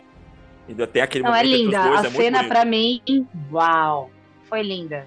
Sim. E aí vem o jantar, que foi casos de família. Com direito a réplica, Hum, tréplica, tréplica, é. tudo. Música tocando, né? Trilha sonora. O, o rei, o, o Viserys, pra mim, ele é um péssimo rei. Mas ele tenta ser um bom pai. Um bom avô. sabe? Ele, mas não funciona como rei. Ele não dá, ele tipo, é, ou você é uma coisa ou é outra. Infelizmente é isso. Como rei, ele, ele é frouxo. Mas ele tenta apaziguar, ele fala assim: a família tem que estar tá unida. Né? Ele bate o cajado, fala: não, vocês têm que parar de brigar. Né? Façam isso por mim. Né? Quando ele tá lá defiando. Isso é uma é, coisa muito impressionante. É um último pedido, né, gente? Por já... favor, me respeitem agora. Exato. Ele tá definhando como ser humano, já tem, não tem partes do corpo. A gente acompanha isso ao longo da, da, da, da temporada, o quanto, tipo, é justamente isso. Ele cara, ele se decompondo. E aí ele se decompõe não só como, como pessoa, mas também como rei. Ele não consegue governar da forma como ele consegue fazer as coisas que ele vai. O poder vai sendo tirado dele pelas, pelas transições, pelas tramóias, pelas consequências das, das, das, das situações. E a gente acompanha isso. Isso eu achei muito bacana nesse momento do jantar.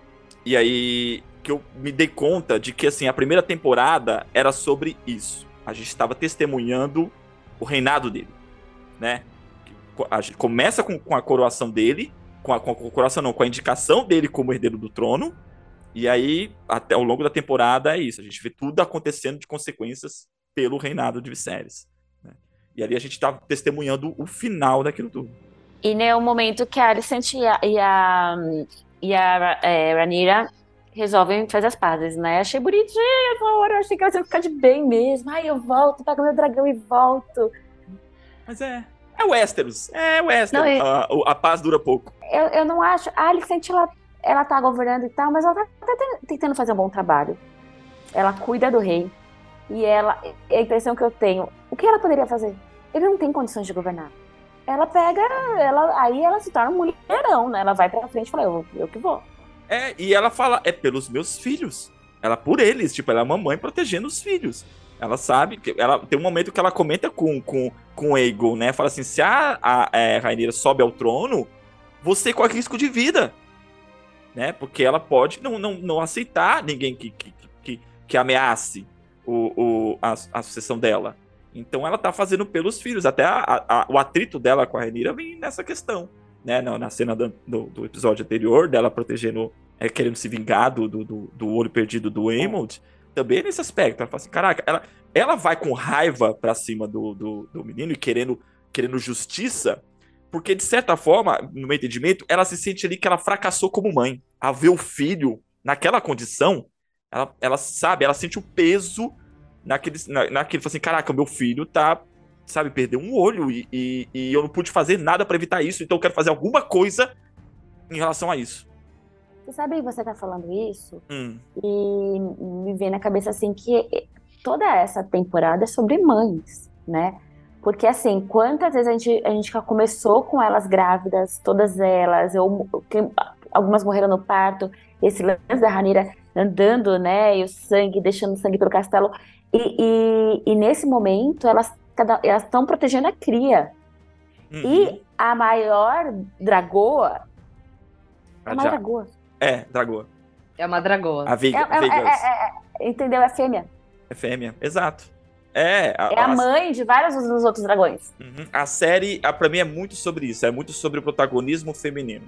É o papel da mulher naquele reino de caos governado por homens sabe? O quanto as mulheres, a luta das mulheres para sobreviver na, nesse, naquele ambiente. A série ela, ela é muito emblemática nesse sentido. A Alicent e a Rainira entendem isso. Elas conseguem se enxergar nisso, de que elas são mães protegendo seus filhos. Sabe? Uhum. Elas se identificam nesse aspecto, né? Porque rola no jantar um atrito entre os filhos, né? O, o Luke ri de um porco que foi colocado na mesa que, né, lembrando de uma peça que eles pregaram pro, pro Aemond quando era pequeno, e, o Aemond revida, né, a, a zombaria e a, a, coisa sai um pouquinho do controle ali. Aí eu quero entrar, vou falar em Aemond, eu quero entrar numa parada, momento caras, podcast, uma fofoca. Ai, é fofoca, conta. Dizem as más línguas que os três filhos do Aegon com a sua irmã Helena não são do Aegon, é do Aemond. É do irmão Caolho. Eu não duvido. E a série deixa vários indícios em relação a isso. Um deles é o fato, no, quando eles são crianças, a fala do Aemond, que diz, eu me casaria com ela, quando o Aegon chama, é do louca e tal, o Aemond, ele, ele é mostra, ele mostra uma afeição, e nessa cena do jantar, o que que acontece? O Jaire, para provocar o Aegon, tira a Helena pra, pra dançar. O Aemond olha pro irmão, tipo, você não vai fazer nada, e o Aegon tá cagando porque ele tá cagando pra irmã, certo? E aí, quando os dois vão dançar, o Jane e a Helena, o, o vira a cadeira como se estivesse supervisionando os dois. Ele puxa a cadeira, você arrasta a cadeira da, da mesa e vira pro outro lado e fica olhando pros dois dançando. Sabe? Ele Crise sente... de ciúme. Exato, né? E aí tem uma outra coisa que acontece aí no, na, no episódio 9, né? Que a gente já entrando no episódio, que é o rei morre, por falar nisso, outro comentário avulso aqui. Abre parênteses. Gente, no Game of Thrones a gente tinha a Melisandre, né, a, a feiticeira, e nesse a gente tem a Alicent, e a gente percebe que ruivas não conseguem entender profecias. Né? Percebemos isso, Westeros. Porque o rei, o rei morre citando uma profecia e a rainha acha que ela tá falando do filho dela. Tipo, não. Não é seu filho, amiga ela toma como verdade. É. E ela tinha acabado de dar de novo leite pro cara. E aí ele Sim. ficou de novo confuso, enfim. Ah, mas também, precisa falar uma profecia? Eu acho que nada de morrer é papo reto. Mas é que tá. Não, gente, mas... Mas o, o, rei tá confuso. Eu acho que ele achou que era a filha dele. Exato. Eu acho que ele só quis lembrar que era a Ranira. Ele não sabia que era a Alicent. A informação foi errada. Exato. No começo do episódio, ele chama a Ranira de Alicent. Também delirando. E no final do episódio Olá. ele troca. Ele chama a Alice de. Ele não chama a Alice de Ranira, mas ele pensa que está falando com a Rainira. E ele está falando sobre a profecia. A profecia, ela só é passada de rei para rei. Então ele não falaria para ela, entende? A, a profecia, o, o, o Viserys fala isso no primeiro episódio. A, a, a canção de Gelo e Fogo, ela é passada oralmente de sucessor para sucessor. E ela não percebe. E ele, ela... já te... e ele já tinha feito isso pra Anira, né? Enfim, aí termina daquele jeito. Mas a Alicent tá crente que ela tá fazendo a vontade do rei. Exato, então, então é o que eu tô falando. Eu, eu tô achando que ela, Ruivas, que ela não é de todo mal, assim. Ruivas em Westeros não sabe, não sabe ouvir profecia, gente. Mas assim, eu concordo, ela acha que ela tá fazendo a coisa certa, né? E isso ela que é acha. ela, tá defendendo, ela tá defendendo aquilo que acredita, ela não tá errada na atitude dela. O problema não. é que houve um E ela tá tentando não não não ofender ninguém. Então, assim, gente, ela acaba coroando o filho dela. Uhum. É, e... começa o episódio, que eu acho belíssimo, um silêncio, mostra o reino vazio. Tipo, começa o episódio após a morte do rei, né? Que é os últimos minutos do Viserys, ele falando com a Alicente, com a Alicente e né, confundindo ela com a Rainira. Começa o episódio aquele silêncio. É como se, assim, um rei morreu, um vácuo de poder se estabelece. Eu achei muito bonito, muito emblemático aquele silêncio no começo do episódio. E o menininho andando pelo corredor, indo informar a mãe, que vai informar a rainha. Aí, tipo, como a notícia se espalha. Cara, aquilo muito bacana. E aí, põe à prova o que ah, já se esperava, né? O golpe. Deram um golpe na Rainira. Assim, e assim, é aquela coisa, como a, Graça falou agora, a Alice, ela tá pensando que tá fazendo a coisa certa, então o Otto se aproveita disso, porque já era a intenção do Otto nomear o, o Aegon. Sim, já estavam preparados. Era, era, o plano. Sim. E aí, mas só que a Alicent não sabia. Quando a Alicent se senta com, com, com o conselho, com o congresso lá de Westeros pra, pra dar a notícia, os caras os cara mostram, ah, então a gente já tá. É, realmente, é isso mesmo, vamos botar, vamos botar o nosso plano em prática. E é engraçado que isso remete a uns. Acho que o primeiro ou segundo episódio. No segundo episódio, que a, eles, elas ainda são crianças, a Rainira pega e fala: fala a cor, o, o, a corte, né? O, o, o, como é que é chamado? Congresso. O Congresso Conselho. O conselho. É o conselho. O conselho tem reuniões secretas que conversam, porque ela participa das reuniões, né, depois que ela é nomeada. Fala assim, mas o conselho tem reuniões secretas e eles planejam a minha queda. E a Alicente pega e fala: ah, não liga para essas coisas, né? E aí a Alicente pega, depois de anos, a Alicente percebe que é realmente aquilo que acontecia. Os caras tinham reuniões secretas planejando a queda da, da, da Rainina. Tipo, há mais de 10 anos os caras planejando aquilo. E temos a Alicent ali reinando, e não podemos esquecer da fala incrível da Rina para Alicent, dizendo: você tem todo o poder. E você já, já tinha, né? Enquanto o Viserys estava vivo, ali, adoentada. Tipo, e mesmo assim você ainda é submissa. Uhum. Querendo dizer em relação submissa ao pai, enfim, é. né? É uma cena fortíssima também, uhum. né? Da, da rainha que nunca foi, com a rainha de fato, que tem tudo ali na mão e que tá orquestrando tudo. Enfim, e aí as tomadas são decididas, né? não sei vocês, mas assim, para mim, Rhaenys, melhor personagem. Que mulher. Ela é maravilhosa. Uma mulher de fibra. Que classe, né, gente? Por que, que ela não fez um Dracarys? Não, mas aí que tá. Isso que torna ela mais, mais grandiosa ainda. Claro. Ela, ela é, ó, equilibrada. Uhum. E assim, por toda a temporada, ela é aquela que ela tá lá e ela não sai do personagem em momento nenhum, ela tá em silêncio, ela acompanha os caras conversando e ela faz aquela cara, tipo assim, ela tá ali só, sabe, observando, mas ao mesmo tempo a presença dela é sentida o tempo todo, sabe? Nossa, eu adorei essa personagem. Achei ela muito, ela é demais. grandiosa, assim, nesse sentido. E aí, quando ela é percebida como uma certa ameaça aos planos do Otto, ela é colocada como prisioneira dentro do próprio castelo, né? E aí eles partem em busca do Aegon, que é um fanfarrão, tá na vida boêmia, na Cidade Baixa. E aí, outra, outra, outra, outra cena que dá indícios dos filhos do Aegon sendo Aemond. A Alicete, ela entra no quarto da, da Helena e pergunta, cadê o, o seu marido? Né? Entra ela e o Otto. E ela não sabe. Na verdade, dois têm quartos separados. Ela fala, não sei. Não vi durante a noite. Aí o Otto sai do quarto. Aí a, o Otto pega, vai se retirar. A Alice pega e fala: Pai, tipo, é, é, cortejando o pai, que o pai tá se retirando do, do, do, do recinto.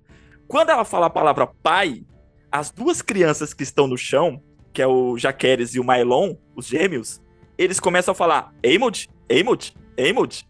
Vocês perceberam? Ah, não! Aí a, a Essa Helena... fofoca é maravilhosa. Muda a Helena, tudo, a Helena, ela regala os olhos assim, e ela, tipo assim, ela vê as crianças falando, ela fica desconcertada na frente da mãe sabe? E nisso, em seguida, o Aemond entra no quarto. E o Aemond entra, quando ele entra, ele fica surpreso em ver a mãe dele lá. Ele também, sabe, dá uma parada. Ele não sabe o que tá acontecendo. Ou seja, aquela visita que ele ia fazer é uma visita que ele sempre faz. Sabe? Ele sempre tá lá. E ele, mas quando ele entra e vê a mãe, ele gela. Ele, ele opa! Para. Sabe? Então, cara, é essas sutilezas. Fala assim, mano, tem coisa aí. E aí parte o Aemond e o Sir Christian em busca do, do Aegon, né, na Cidade Baixa. Ele tá lá vendo rinha de crianças. Aí você já percebe o nível moral do, do, do, do personagem, né? Cara. É tipo um Joffrey, né, gente? Ah, acho que tão, não sei, acho que é tão pior quanto, porque o Joffrey, pelo menos, ele tentava ser rei do jeito dele. Eu sou o rei! Ele gritava, né? É, esse ele, ele nem quer, né? Ele não quer, ser enfim. rei, gente. Tá na faladão dele, ele não é o rei, gente. Ele é, ele queria fugir. Ele fala pro, pro quando o Eamon encontra ele, né? Pega e fala: Meu, deixa eu ir embora. E, e é isso, tipo assim, tem tanto desprezo, não só por, por ser rei, que até a própria Helena, ele vai. Ele quer deixar a Helena e os filhos. Ele não se importa. Mas aí, enfim, eles usurpam o, o a coroa, o trono, e coroam o, o, o Aegon como rei Aegon II. E aí ele saboreia o poder, né? Porque aí, Sim, enquanto a população tava ali, aí ele Exato. foi sentindo. A coroação foi preparada para toda a população estar testemunhando e nisso validar né, a coroação do, do Aegon. E aí tem aquela cena maravilhosa. Muito boa. E aí que o dragão na essa, né? Você viu, né, que eu coloquei no Instagram essa semana? Sim. Que fizeram um paralelo do, do Shrek. Na hora que o dragão entra, né? Do Shrek com, com, com, com o Casa do Dragão. Mas, gente, é perfeito. É a mesma coisa. Tipo, o dragão entrando, aí coloca o burro entrando com a dragão dele, assim. É uhum. É sensacional. A Rainha. A Rainha não. A. Rainis. Rainis. Ela consegue escapar do cativeiro dela, né? E buscar a dragoa, que eu esqueci o nome da dragoa dela. Meleis. Melee, nome da dragoa. Ela, né, consegue escapar. Nossa, põe o. Põe a xereca na mesa. A dela é a da dragoa. Exato. E ela, e... e ela põe tanta xereca na mesa que ela só não mata, um Dracarys lá, porque ela olha no olho da Alice e fala assim: Você é mãe, eu sou mãe, e eu não vou matar o seu filho. Sim. E eu rolou, acho... rolou ali, né, uma empatia de mãe. Eu acho que também rolou isso, rolou a empatia de mãe, mas também ela é extremamente consciente, porque se ela mata o Aegon, ela se torna uma regicida. Ela mata um rei. E ela sabe, ela já ela, ela comenta, no, no certa forma, com a Alicente no aposento, fala assim: essa guerra não é minha. E ela fala depois pra Ranira, né? Ela fala: essa guerra não vai começar por um ato meu. Exato. Mas, ela gente, sabe mas se que... ela. O Damon diz, né? Por que você não matou Uhum. todos eles naquele momento? Ela fala: não vai começar por um ato meu. Gente, Não mas vai. se ela que matasse lá, ela matou todo mundo. Tem que. Aí, ela Não. mata todo mundo. Ela, e tipo, aí é ótimo. Se ela matasse lá, Ia só- ser maravilhoso. Mata todo mundo, aí só, aí só sobra mesmo a Ranira. Não, acho que teria umas consequências muito ruins pra ela se ela mata um rei. É que, tipo assim, se, ela- se você, se você mata um rei, é isso, é é chamado de regicida, porque, tipo assim, cara, se você matou um rei, por que- o que impede você matar o sucessor? O que impede você matar outro rei? Entende? Ah, eu Rola sei, essa né? coisa. Tem então, assim, sentido. né? Então ela se torna uma, ela se tornaria uma, uma ameaça ao reino se ela mata um rei, né? A qualquer um que ocupe o trono. E não tem nada a ver com a personagem dela, né? Mas dava vontade ali, viu? Não tem porquê. Era igual o Viserys faz, fazer alguma coisa, né? Ele era o rei pacífico, o Uhum. bondoso, enfim. E ela seguia essa mesma linha. E aí, é, isso é bacana que esse episódio foi o nono episódio, e isso se assemelha muito a Game of Thrones, que era um episódio mais marcante da temporada. A temporada tem 10 episódios, mas parece que tudo se encerra sempre no nono. O nono episódio foi o nono do. O nono episódio que foi a morte do Ned Stark na primeira no Game of Thrones. O nono episódio foi a Batalha da, O da, da Água Negra. Foi, Foi? o Casamento Vermelho, foi a Batalha dos Bastardos. Então, o nono episódio é extremamente marcante no Game of Thrones e isso se repete na, na Casa do Dragão, né? O nono, o nono episódio é isso. Tipo, pra mim ali é como eu falei, encerra, mostra que a, que a temporada é sobre o reinado de Viserys. Ele, então, Viserys é encerra o, o reinado dele e inicia o reinado do Aegon II. E aí a gente entra no último episódio, que Pra mim ele, ele é meio que uma premissa pra próxima temporada. Tudo que é apresentado ali é uma premissa pra próxima temporada. E principalmente em relação a Rainha. A gente foi muito, foi muito dolorido, né? Porque ela recebe a notícia da morte do pai e que o, e que o Eagle foi, foi coroado. Então ela sofre ali um, um aborto, né? Porque o corpo dela, o, no susto, no nervoso e tal, não sei se a pressão dela subiu, a gente não sabe, né? o- Medicamente falando, e ela tem um, ela faz o parto, não deixa ninguém chegar perto dela, né? Ela tá naquela mistura de raiva e tal, e sai o neném, aí ela fica com o neném um tempão no colo. E ela embalsama o neném pra, né, pro velório dele e tal. Eu achei muito, muito, muito dolorido. E apesar de tudo, eu acho que ela tentou ser consciente. Então, essa coisa maternal, eu acho que assim, é uma série de mulheres e mostra assim, a Ranira assim, não querendo invadir Westeros pra, tipo, não matar um monte de gente inocente também. Assim como o filho dela, inocente, morreu na barriga dela sabe? Isso é o tipo de coisa que só a mulher pensa. Tipo, eu não vou chegar lá com todos os dragões, eles são mais poderosos os dragões, e assim, pra você chegar no rei, você vai ter que matar todo mundo da cidade, como a Daenerys fez. Uhum. Ela, ela pega e fala, né? Ela fala assim: eu não quero governar, se eu, se eu atacar com os dragões, eu vou ter um reino de ossos e pó. Não é isso que eu De quero. cinzas. de cinzas, Sim. né? E nesse começo desse, desse episódio, na lance do, do parto, achei muito bacana, porque aquilo remete, tipo, ela tava com uma complicação na gestação, isso remete à mãe dela, e o que fizeram com a mãe dela, sabe? Que aquilo ali pra mim, tipo, cara, foi um assassinato, mataram a mãe pra, pra pegar a criança. Por isso que ela fala, ninguém me toca. Sabe? É, deixa eu comigo aqui. Ela, tipo, ela não. Ela, eu acho que remete aquilo pra ela e ela fala assim: não, vocês não vão mexer, vocês não vão tocar em mim. Né? E ela tem aquela força. E outra coisa que também remete ao primeiro episódio: que quando ela tá tendo parto, os homens estão lá na sala, reunidos, planejando a batalha. Né? Como atacar. Enquanto ela grita, né? enquanto Os gritos grita. dela. E ela dá a ordem, ela fala pro James assim, fala, Damon não vai tomar decisão nenhuma sem mim. Ou seja, ela confronta aquilo que a mãe fala no primeiro episódio, que o parto é o verdadeiro campo de batalha. Ela fala assim, não, eu tô em duas frentes. Eu não, tô, eu não sou só uma mulher, sabe, é, tendo parto, fazendo parto. Eu, tô, eu tenho outros deveres a cumprir. Né? Ela, ela vai de encontro àquilo que a mãe fala para ela. Eu achei esse, esse começo do episódio, assim, sabe, muito marcante nesse sentido. E eu gosto muito quando a série faz isso. Ela fecha as pontas, sabe? Ela, o ponto A com, é, é, liga com o ponto B, fechando todo o arco, assim. Isso eu acho brilhante, eu achei genial no roteiro e na, na, na produção da série, nesse sentido. Cara, eu quero, eu quero uma mesa daquela. Eu quero uma mesa que, que pega fogo, gente. Eu quero uma mesa Ai, daquela. gente, eles acendendo embaixo daquela Cara, mesa. Dá, dá, dá pra você comer fundir nela. Tá, coloca ali. Maravilhoso aquele mapa, gente. É um mapa interativo.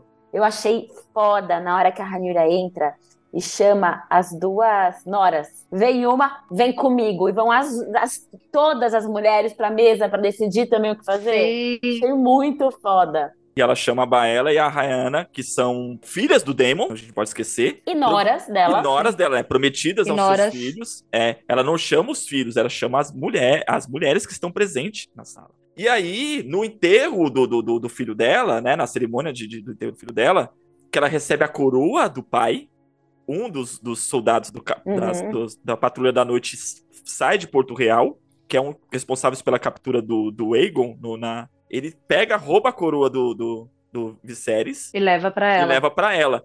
E aquela cena onde todo mundo, que ela é coreada, mais uma vez o Daemon vai lá e põe o coroa na cabeça dela, como colocou a Sim. coroa na cabeça do Viserys.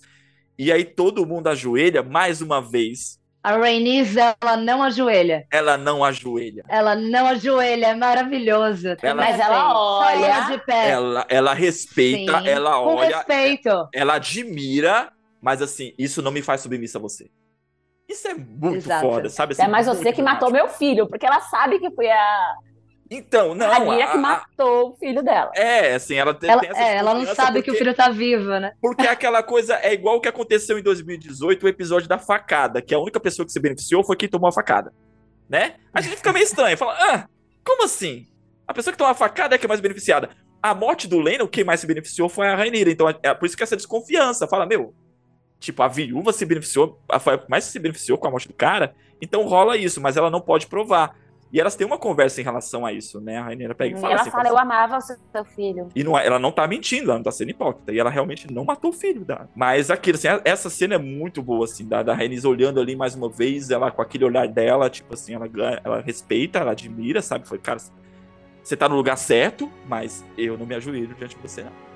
Essa treta não é minha, né? Porque uma pela personagem e outra que quem realmente é o Lorde de Darkmord, que poderia realmente se declarar apoiar a Rainira, é o marido dela.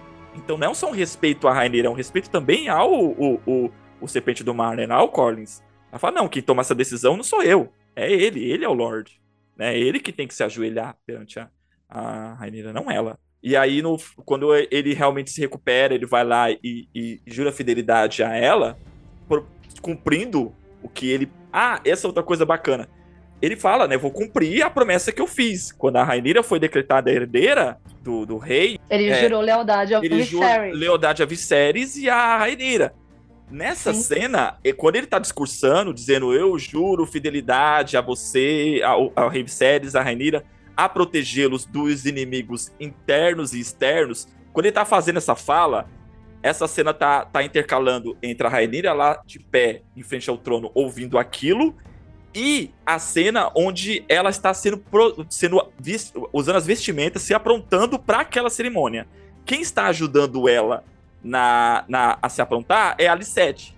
E no momento que o Collins fala, eu juro você a, te proteger dos inimigos internos e externos, quando ele fala isso, tem um close na Alicete, sabe? Nas- no, no primeiro episódio.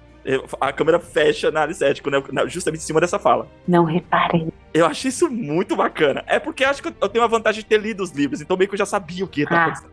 Sabe? Eu sabia mais ou menos ali. Eu, eu, eu li Fogo e Sangue, né? Eu achei, falei, caraca, que da hora. Tipo, os caras colocam ali os easter eggs, colocam as, né, as, as ideias na- nas imagens ali do que vai acontecer. E aí, e aí o Otto vai pedir pra Rainira se ajoelhar. Ele vai até, até... Lá é Dragonstone, não é? É, eles estão eles estão em Então, Dragonstone, né? Eles estão na Pedra do Dragão, isso. E aí se repete a cena da ponte. O Otto lá novamente. né? Pra ir lá. Dessa vez ele vai lá pra pedir pra Rainira se ajoelhar. Antes ele tinha lá pra pedir pro Daemon se ajoelhar. Aí ele vai lá pedir pra Rainira se ajoelhar perante o, o novo rei. E ela, mais uma vez, põe o dragão dela lá. Fala, Biguinho, aqui não. e ela faz a mesma coisa, né? Ela põe o dragão no mesmo lugar, na mesma posição que ela pôs 10 anos atrás. E aí tem o um impulso do Daemon e ela vai e coloca novamente é, ele no lugar dele. Sim. E fala: não, a decisão sim. é minha. Né? Ele tentando ali honrá-la com a impulsividade dele, que é uhum. típica do, do personagem, de personalidade. É. E quem toma a decisão é ela. Ela fala: amanhã eu dou a minha decisão. É. E aquilo reflete, reflete, muito sobre quem é ela. Ela, ela se coloca na frente do, do Otto, sabendo que ele tá lá pra ferrar com ela, pra foder com ela, mas ela se coloca de uma forma segura, sabe, íntegra, cumprindo ali, sabe, o, o, o, sendo cordial. Mas ao mesmo tempo, o dragão tá lá no cangote do Otto. Dizendo, ó. Mas tem um golpe baixo, lembra do golpe baixo? Ele entrega a folhinha do, do livro de é... quando elas eram jovens, amigas, né, de verdade ali, ingênuas, e aí ele entrega aquele papelzinho ali do, do livro. E aí toca o coração dela. Mas não foi a L7 que mandou? Ele diz que sim, o Otto diz que sim, né? Ele ah, é capaz de tudo, gente. Não, não sei. mas não tinha como ele saber daquilo se ela não contasse. É, eu acho que foi a, a, a Alicente mesmo. E aí mostra o tempo todo, né? Aquela, aquele afeto, assim, pelos filhos, né? Que eu acho bonito. Esse lance da, tipo, as mulheres, né? Sensatas, as duas sensatas, né? Tanto a Alicente quanto a Ranira. Ranira. Tipo, não, tipo, uma não quer matar a outra, né? Assim, vamos tentar fazer isso de forma política, com menos morte possível e tal. E aí quem caga tudo? Os jovens, adolescentes, homens. Aí aqueles jovens. Ô, geração milênio. Geração milênio. Pelo amor eles de Deus. Eles são muito bebês. Eles são babies. A gente tem a cena interessante. Quando ela se despede deles, ela demonstra é. uma humildade incrível, porque ela diz: dizem que os Targaryens estão mais perto dos deuses do que qualquer outro homem.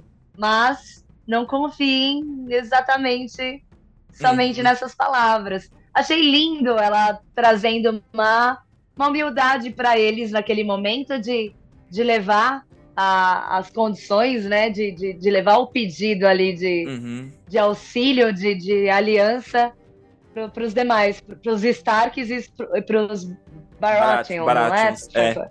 Isso. Achei demais aquela cena da, da despedida. É linda, ali, ela pegando na mãozinha ali. do filho.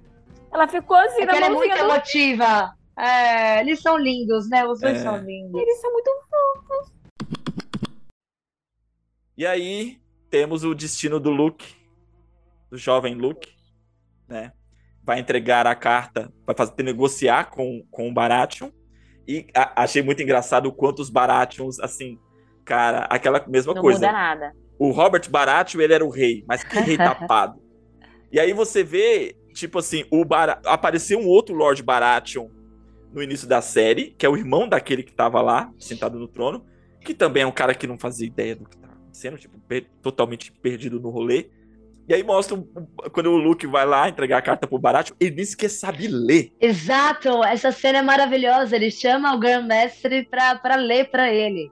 Bizarro. Mano, cara, despreparado de tudo. Como é que você tem um Lorde? Como é que você tem um, um, um cara que reina um, um, Mas achei isso bem barato, eu mesmo. Eu, eu luto bem e acabou. Me dá aqui a espada. A espada é a minha caneta. E aí, né, nesse encontro, né, o Luke vai, vai aos Baratheons e encontra o seu tio é, Aemond. E chegou antes, né? Chegou, chegou antes. antes. É. Aí tem o dragão, né? A hora que ele chega, ele já vê a Veigar. E o, e o dragão dele é bebê, né? Um bebê ainda, igual ele, bebê. Ele também se ressente, né? Ele já entra, tipo, ai meu Deus, quero minha mãe. Ai, gente. Uhum.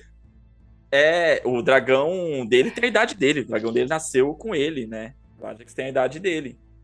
E aí, ao sair do castelo, aí lá entregar, ele vai lá como mensageiro. Ele fala: Eu venho aqui como mensageiro, eu não vim aqui como, como guerreiro. E, né? o, é, e o Aemond tenta ali provocar ele de novo, né? Aterrorizar ele e tal. E aí acaba perseguindo ele com a. A, a Veiga. A Veiga. E tem aquela cena de Top Gun dos dragões. Parece, né? Os aviões. Uh! o Maverick, que é a Veigar. Ai, Sim. gente, eu fiquei arrasada. Ai, é, é, me cortou o coração também. Cara, eu fiquei. Fiquei minutos. Eu fiquei agoniado, eu fiquei agoniado, porque assim, eu sabia que aquilo ia acontecer. Como eu comentei, eu li o livro, eu sabia, falei, puta, o Luke vai morrer agora. Só que eu não sabia, assim, como eles iam descrever a estética, a estética daquela cena, né? Tipo, no livro você imagina uma outra coisa, né? O livro te faz, te permite você imaginar de certa forma. E no livro você tá cagando pro Luke. Na verdade, com o livro você não se importa. Mas você olha aquele garotinho com medo, sabe? Você fala, ah, é de apertão. A mamãe dele, esperando ele voltar pra cá. Cara, eu, tipo assim, eu ficava é. uma agonia. Eu ia pausar, não pausava, eu ficava assim, meu Deus, eu levantava do sofá, sentava, falava, caraca, meu, é agora. Ai, meu Deus. eu, fiquei, eu fiquei desse jeito. Eu fiquei mal também, gente. Era um garotinho. E o pior é que a cara do, do, do Eamon depois do fudeu. Ele não queria ter matado. Ele não queria. Ele não é, queria. Mas ali a gente vê uma certa humanidade, de novo, né? Igual o Lê falou, naquela época da, da pedra. Ele tem aquela. Aquele o ímpeto violento. Isso, mas ele. É, é, assim, existe algo ali dentro. Naquele momento, ele fala: Meu Deus. Uhum. Né? E, e, e, o, e, o, mais incrível, ao meu ver, né? Ambos dragões agiram de acordo com a sua natureza. Exato. Não respeitaram seus montadores, né? Uhum. O, o, Ajax age primeiro, né? Soltando ali no, no o fogo uhum. no, no, na Veiga.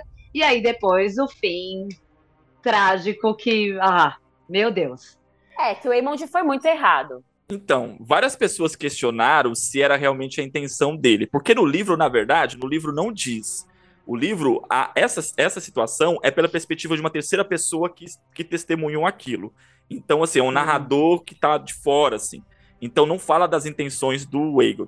Porém, como o personagem foi construído na série, e isso é fiel aos livros, ele é um cara extremamente inteligente. Ele é estrategista ele tem essa coisa com os sobrinhos, de tipo, de aterrorizar os sobrinhos, justamente pelo histórico que tinha, que ele sofria bullying na mão dos meninos. Então, assim, ele, ele vai, se diverte, né? Ele se diverte, ele vai com pra provocar, medo. ele quer se é. impor, porque é justamente isso, é quase que um trauma. Ele fala assim, cara, eu apanhei tanto, agora eu não quero apanhar, agora eu sou o que vou bater, sabe? Então, assim, ele vai para aterrorizar o Luke, essa é a intenção dele. Então, como a, a Adri falou, eles perdem o controle, a, a, a, o Ajax, ele ataca porque ele tá com medo, porque ele sente o medo do Luke.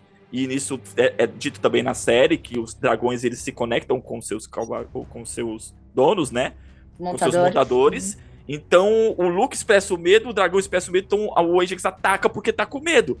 E a, a Regan ataca porque é aquilo, tipo, fui atacada, então eu vou me defender. E ela desproporcional em relação ao, ao combatente, né? Ela ataca de uma forma, uma forma é, sabe, um golpe só. É, a... Gente, foi uma mordida, né? Sim, uma bocada. Não, e, e os pedaços caindo, né? Os Cara, pedaços. Eu tinha. É. Isso, esse, isso eu também gostei na série. Eu tinha medo de mostrar o Luke morrendo. Porque a série também ela, ela, é muito emblemática nessa coisa das mortes, né? A gente já viu muita cabeça sendo quebrada Ai, e tal. Eu não quero ver uma criança morrendo. Exato. Então, então é, é na, ah. na plástica. Não, eles foram elegantes. Eles foram elegantes. Tipo. A gente não vê o, é, você só vê pedaços do Ajax caindo. É, né? porque tem aquela regra básica de Hollywood: se não tem corpo, não tem crime. Neste caso, não tem como, a gente sabe, ele não sobreviveu àquilo. Não é. tem como. O Luke morreu. Sabe? Isso, isso deixa bem claro na cena, mesmo não mostrando o corpo dele. E a cena é muito bonita, né? A perseguição do dragão na tempestade e tal, toda aquela estética. E é isso que dá o, o pontapé para para guerra, porque até então a, a Renira ela estava pensando se ou não atender o pedido da corte, né? Mas agora, uhum. tipo, aí a, termina a série, a última imagem, o, olhar dela o fogo, né? Ódio, o fogo se consumindo. Sabe, tudo ali naquela, naquele semblante, né? De tipo assim, meu, agora vamos derrubar aquele lugar. E ela coloca a mão na barriga, né? Ela coloca a mão no ventre. Nossa, Exato, gente, tipo, é. meu filho, tipo, Ela é saiu é, de dentro de mim. É um pedaço dela. Né? né? Exato. Nossa, sim. Essa, Nossa, gente. É, é, e para mim a cena, é, todo esse episódio ele traz essa, essa, essa premissa da próxima temporada que é sobre a rainha e a justiça, justiça dela, porque é isso. No começo ela sofre, ela começa o episódio mostrando o amor pro filho, ela vai lá e beija o Jane e tal, ser aquela mãe complacente. Aí a, a, a dor da maternidade, aí ela se posicionando como rainha, sabe? E, e, articulando a forma como a coisa vai ser, tomando o controle da situação, e no final a tragédia tendo, movendo ela mais uma vez. Então, assim, tipo, é, a próxima temporada vai ser em cima disso, assim, eu acho que é, é a, essa jornada da Rainira. E aquela coisa, né? Não foi ela que tomou a, a, o primeiro passo. Não foi não ela foi. que teve o primeiro ataque, né? Não, não foi dela. E agora, agora vai ter consequências. Guerra, guerra estipulada. Vocês, meninas, impressão geral da série? A, a, minha, a minha é bem positiva. Eu comecei não achando, achando assim, ah, é cópia de Game of Thrones. Só isso, a gente vai ver tudo de novo. E não, eu tô bem surpresa, positivamente surpresa. É, para mim, em momento algum, eu, eu tive aquela coisa da comparação.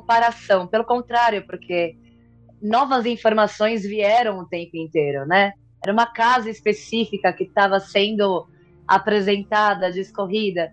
E eu, eu, assim, eu vi muitas pessoas reclamando que tinha pouca ação, que era muita política. E para mim não fez a menor falta, porque eu, eu entendi que era um processo de introduzir e de fazer o vínculo entre os personagens. Agora a ação vem depois. Agora a gente já entendeu todo o processo. Né? Agora a gente está preparado para ação também. Mas eu, eu gosto muito do, da não ação também, porque a da ação eu política eu adoro essa Para mim parte. também. As alianças, Sim. né? As, a, é. enfim, tudo tudo que As traições, fofocas. Olha, essa fofoca do Waymond é maravilhosa, Lê. Spoiler total. Eu, eu acho, assim, eu gosto muito da proposta, isso acho que vem muito da assinatura do, do Harry Martin, né? Do quanto eles conseguem fazer a gente se importar com esses personagens. Ele dá motivações, ele trabalha motivações dos personagens de diversas nuances.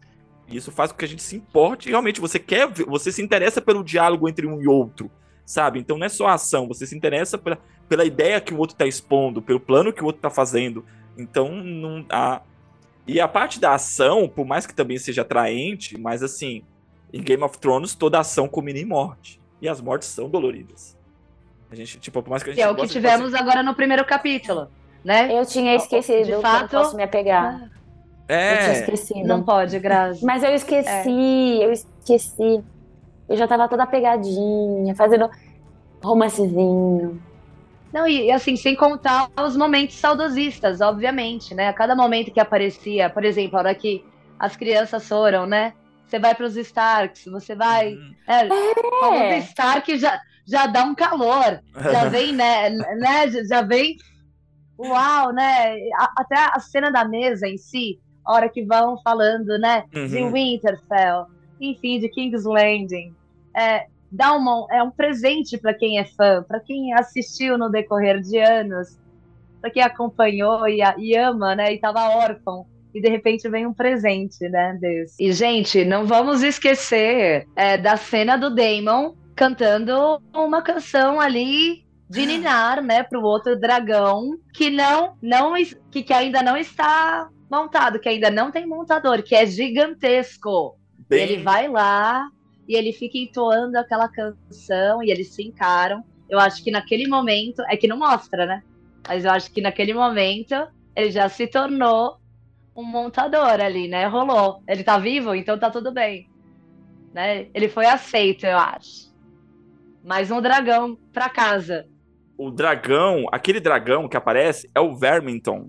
Vermitor. Vermitor. Hum. Ele era o dragão do rei Jainares. O primeiro rei, o que o rei que aparece. Que o pai da Hannes. Antes da sucessão. Ah, uau! Ele, e, ninguém tinha, e ninguém tinha montado ainda esse ninguém dragão tinha montado. Ele é o dragão mais velho, sabe? É o dragão mais velho, ele tem mais de 100 anos, ele é mais velho que a, que a Veiga. E ele até, assim, que não mostrou, mas ele tem as asas quebradas, assim, é, ele é bem, bem...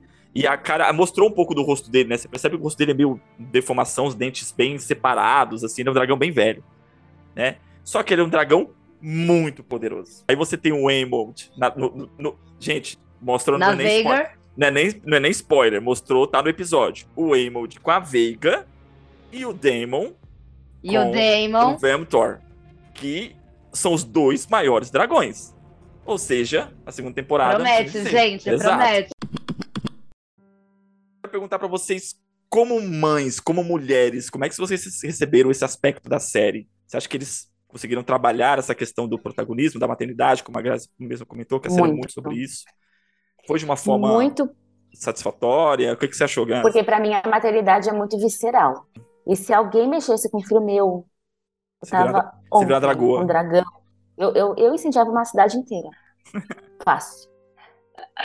Eu acho que sim. Eu acho que assim, sou mãe, amo minha menina mais do que tudo nesse mundo e entendo cada vez é, que ela colocava a mão no ventre, né, ali como referência de, de, de ligação, né?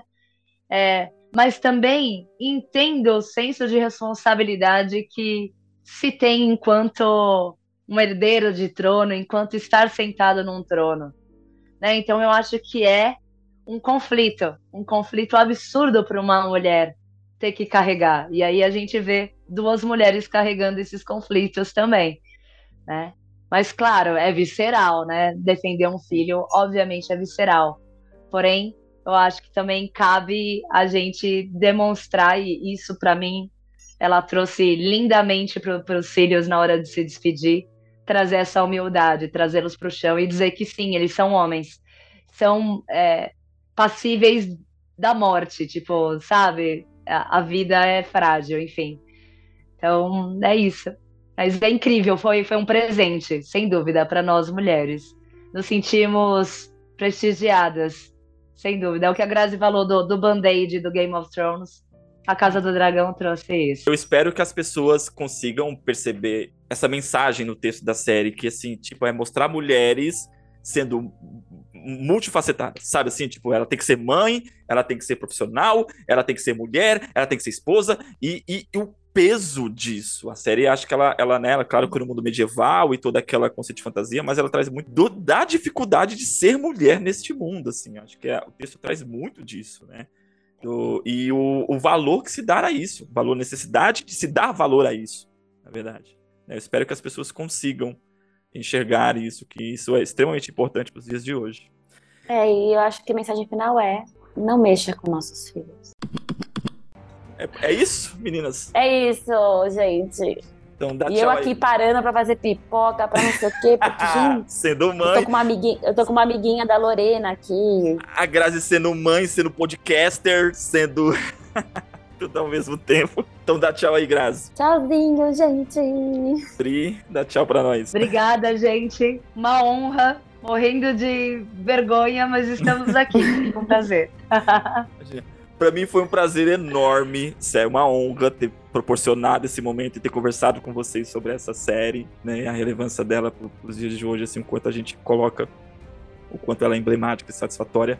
Eu adorei a companhia de vocês, espero que a gente possa repetir isso no futuro, né? Até lá a Adri já perdeu a, a timidez. Eu já acho que você já perdeu faz tempo. Também acho, a Adri, a Adri é comunicadora também. E é isso, meninas. Obrigadão. Galera, obrigado por mais um episódio.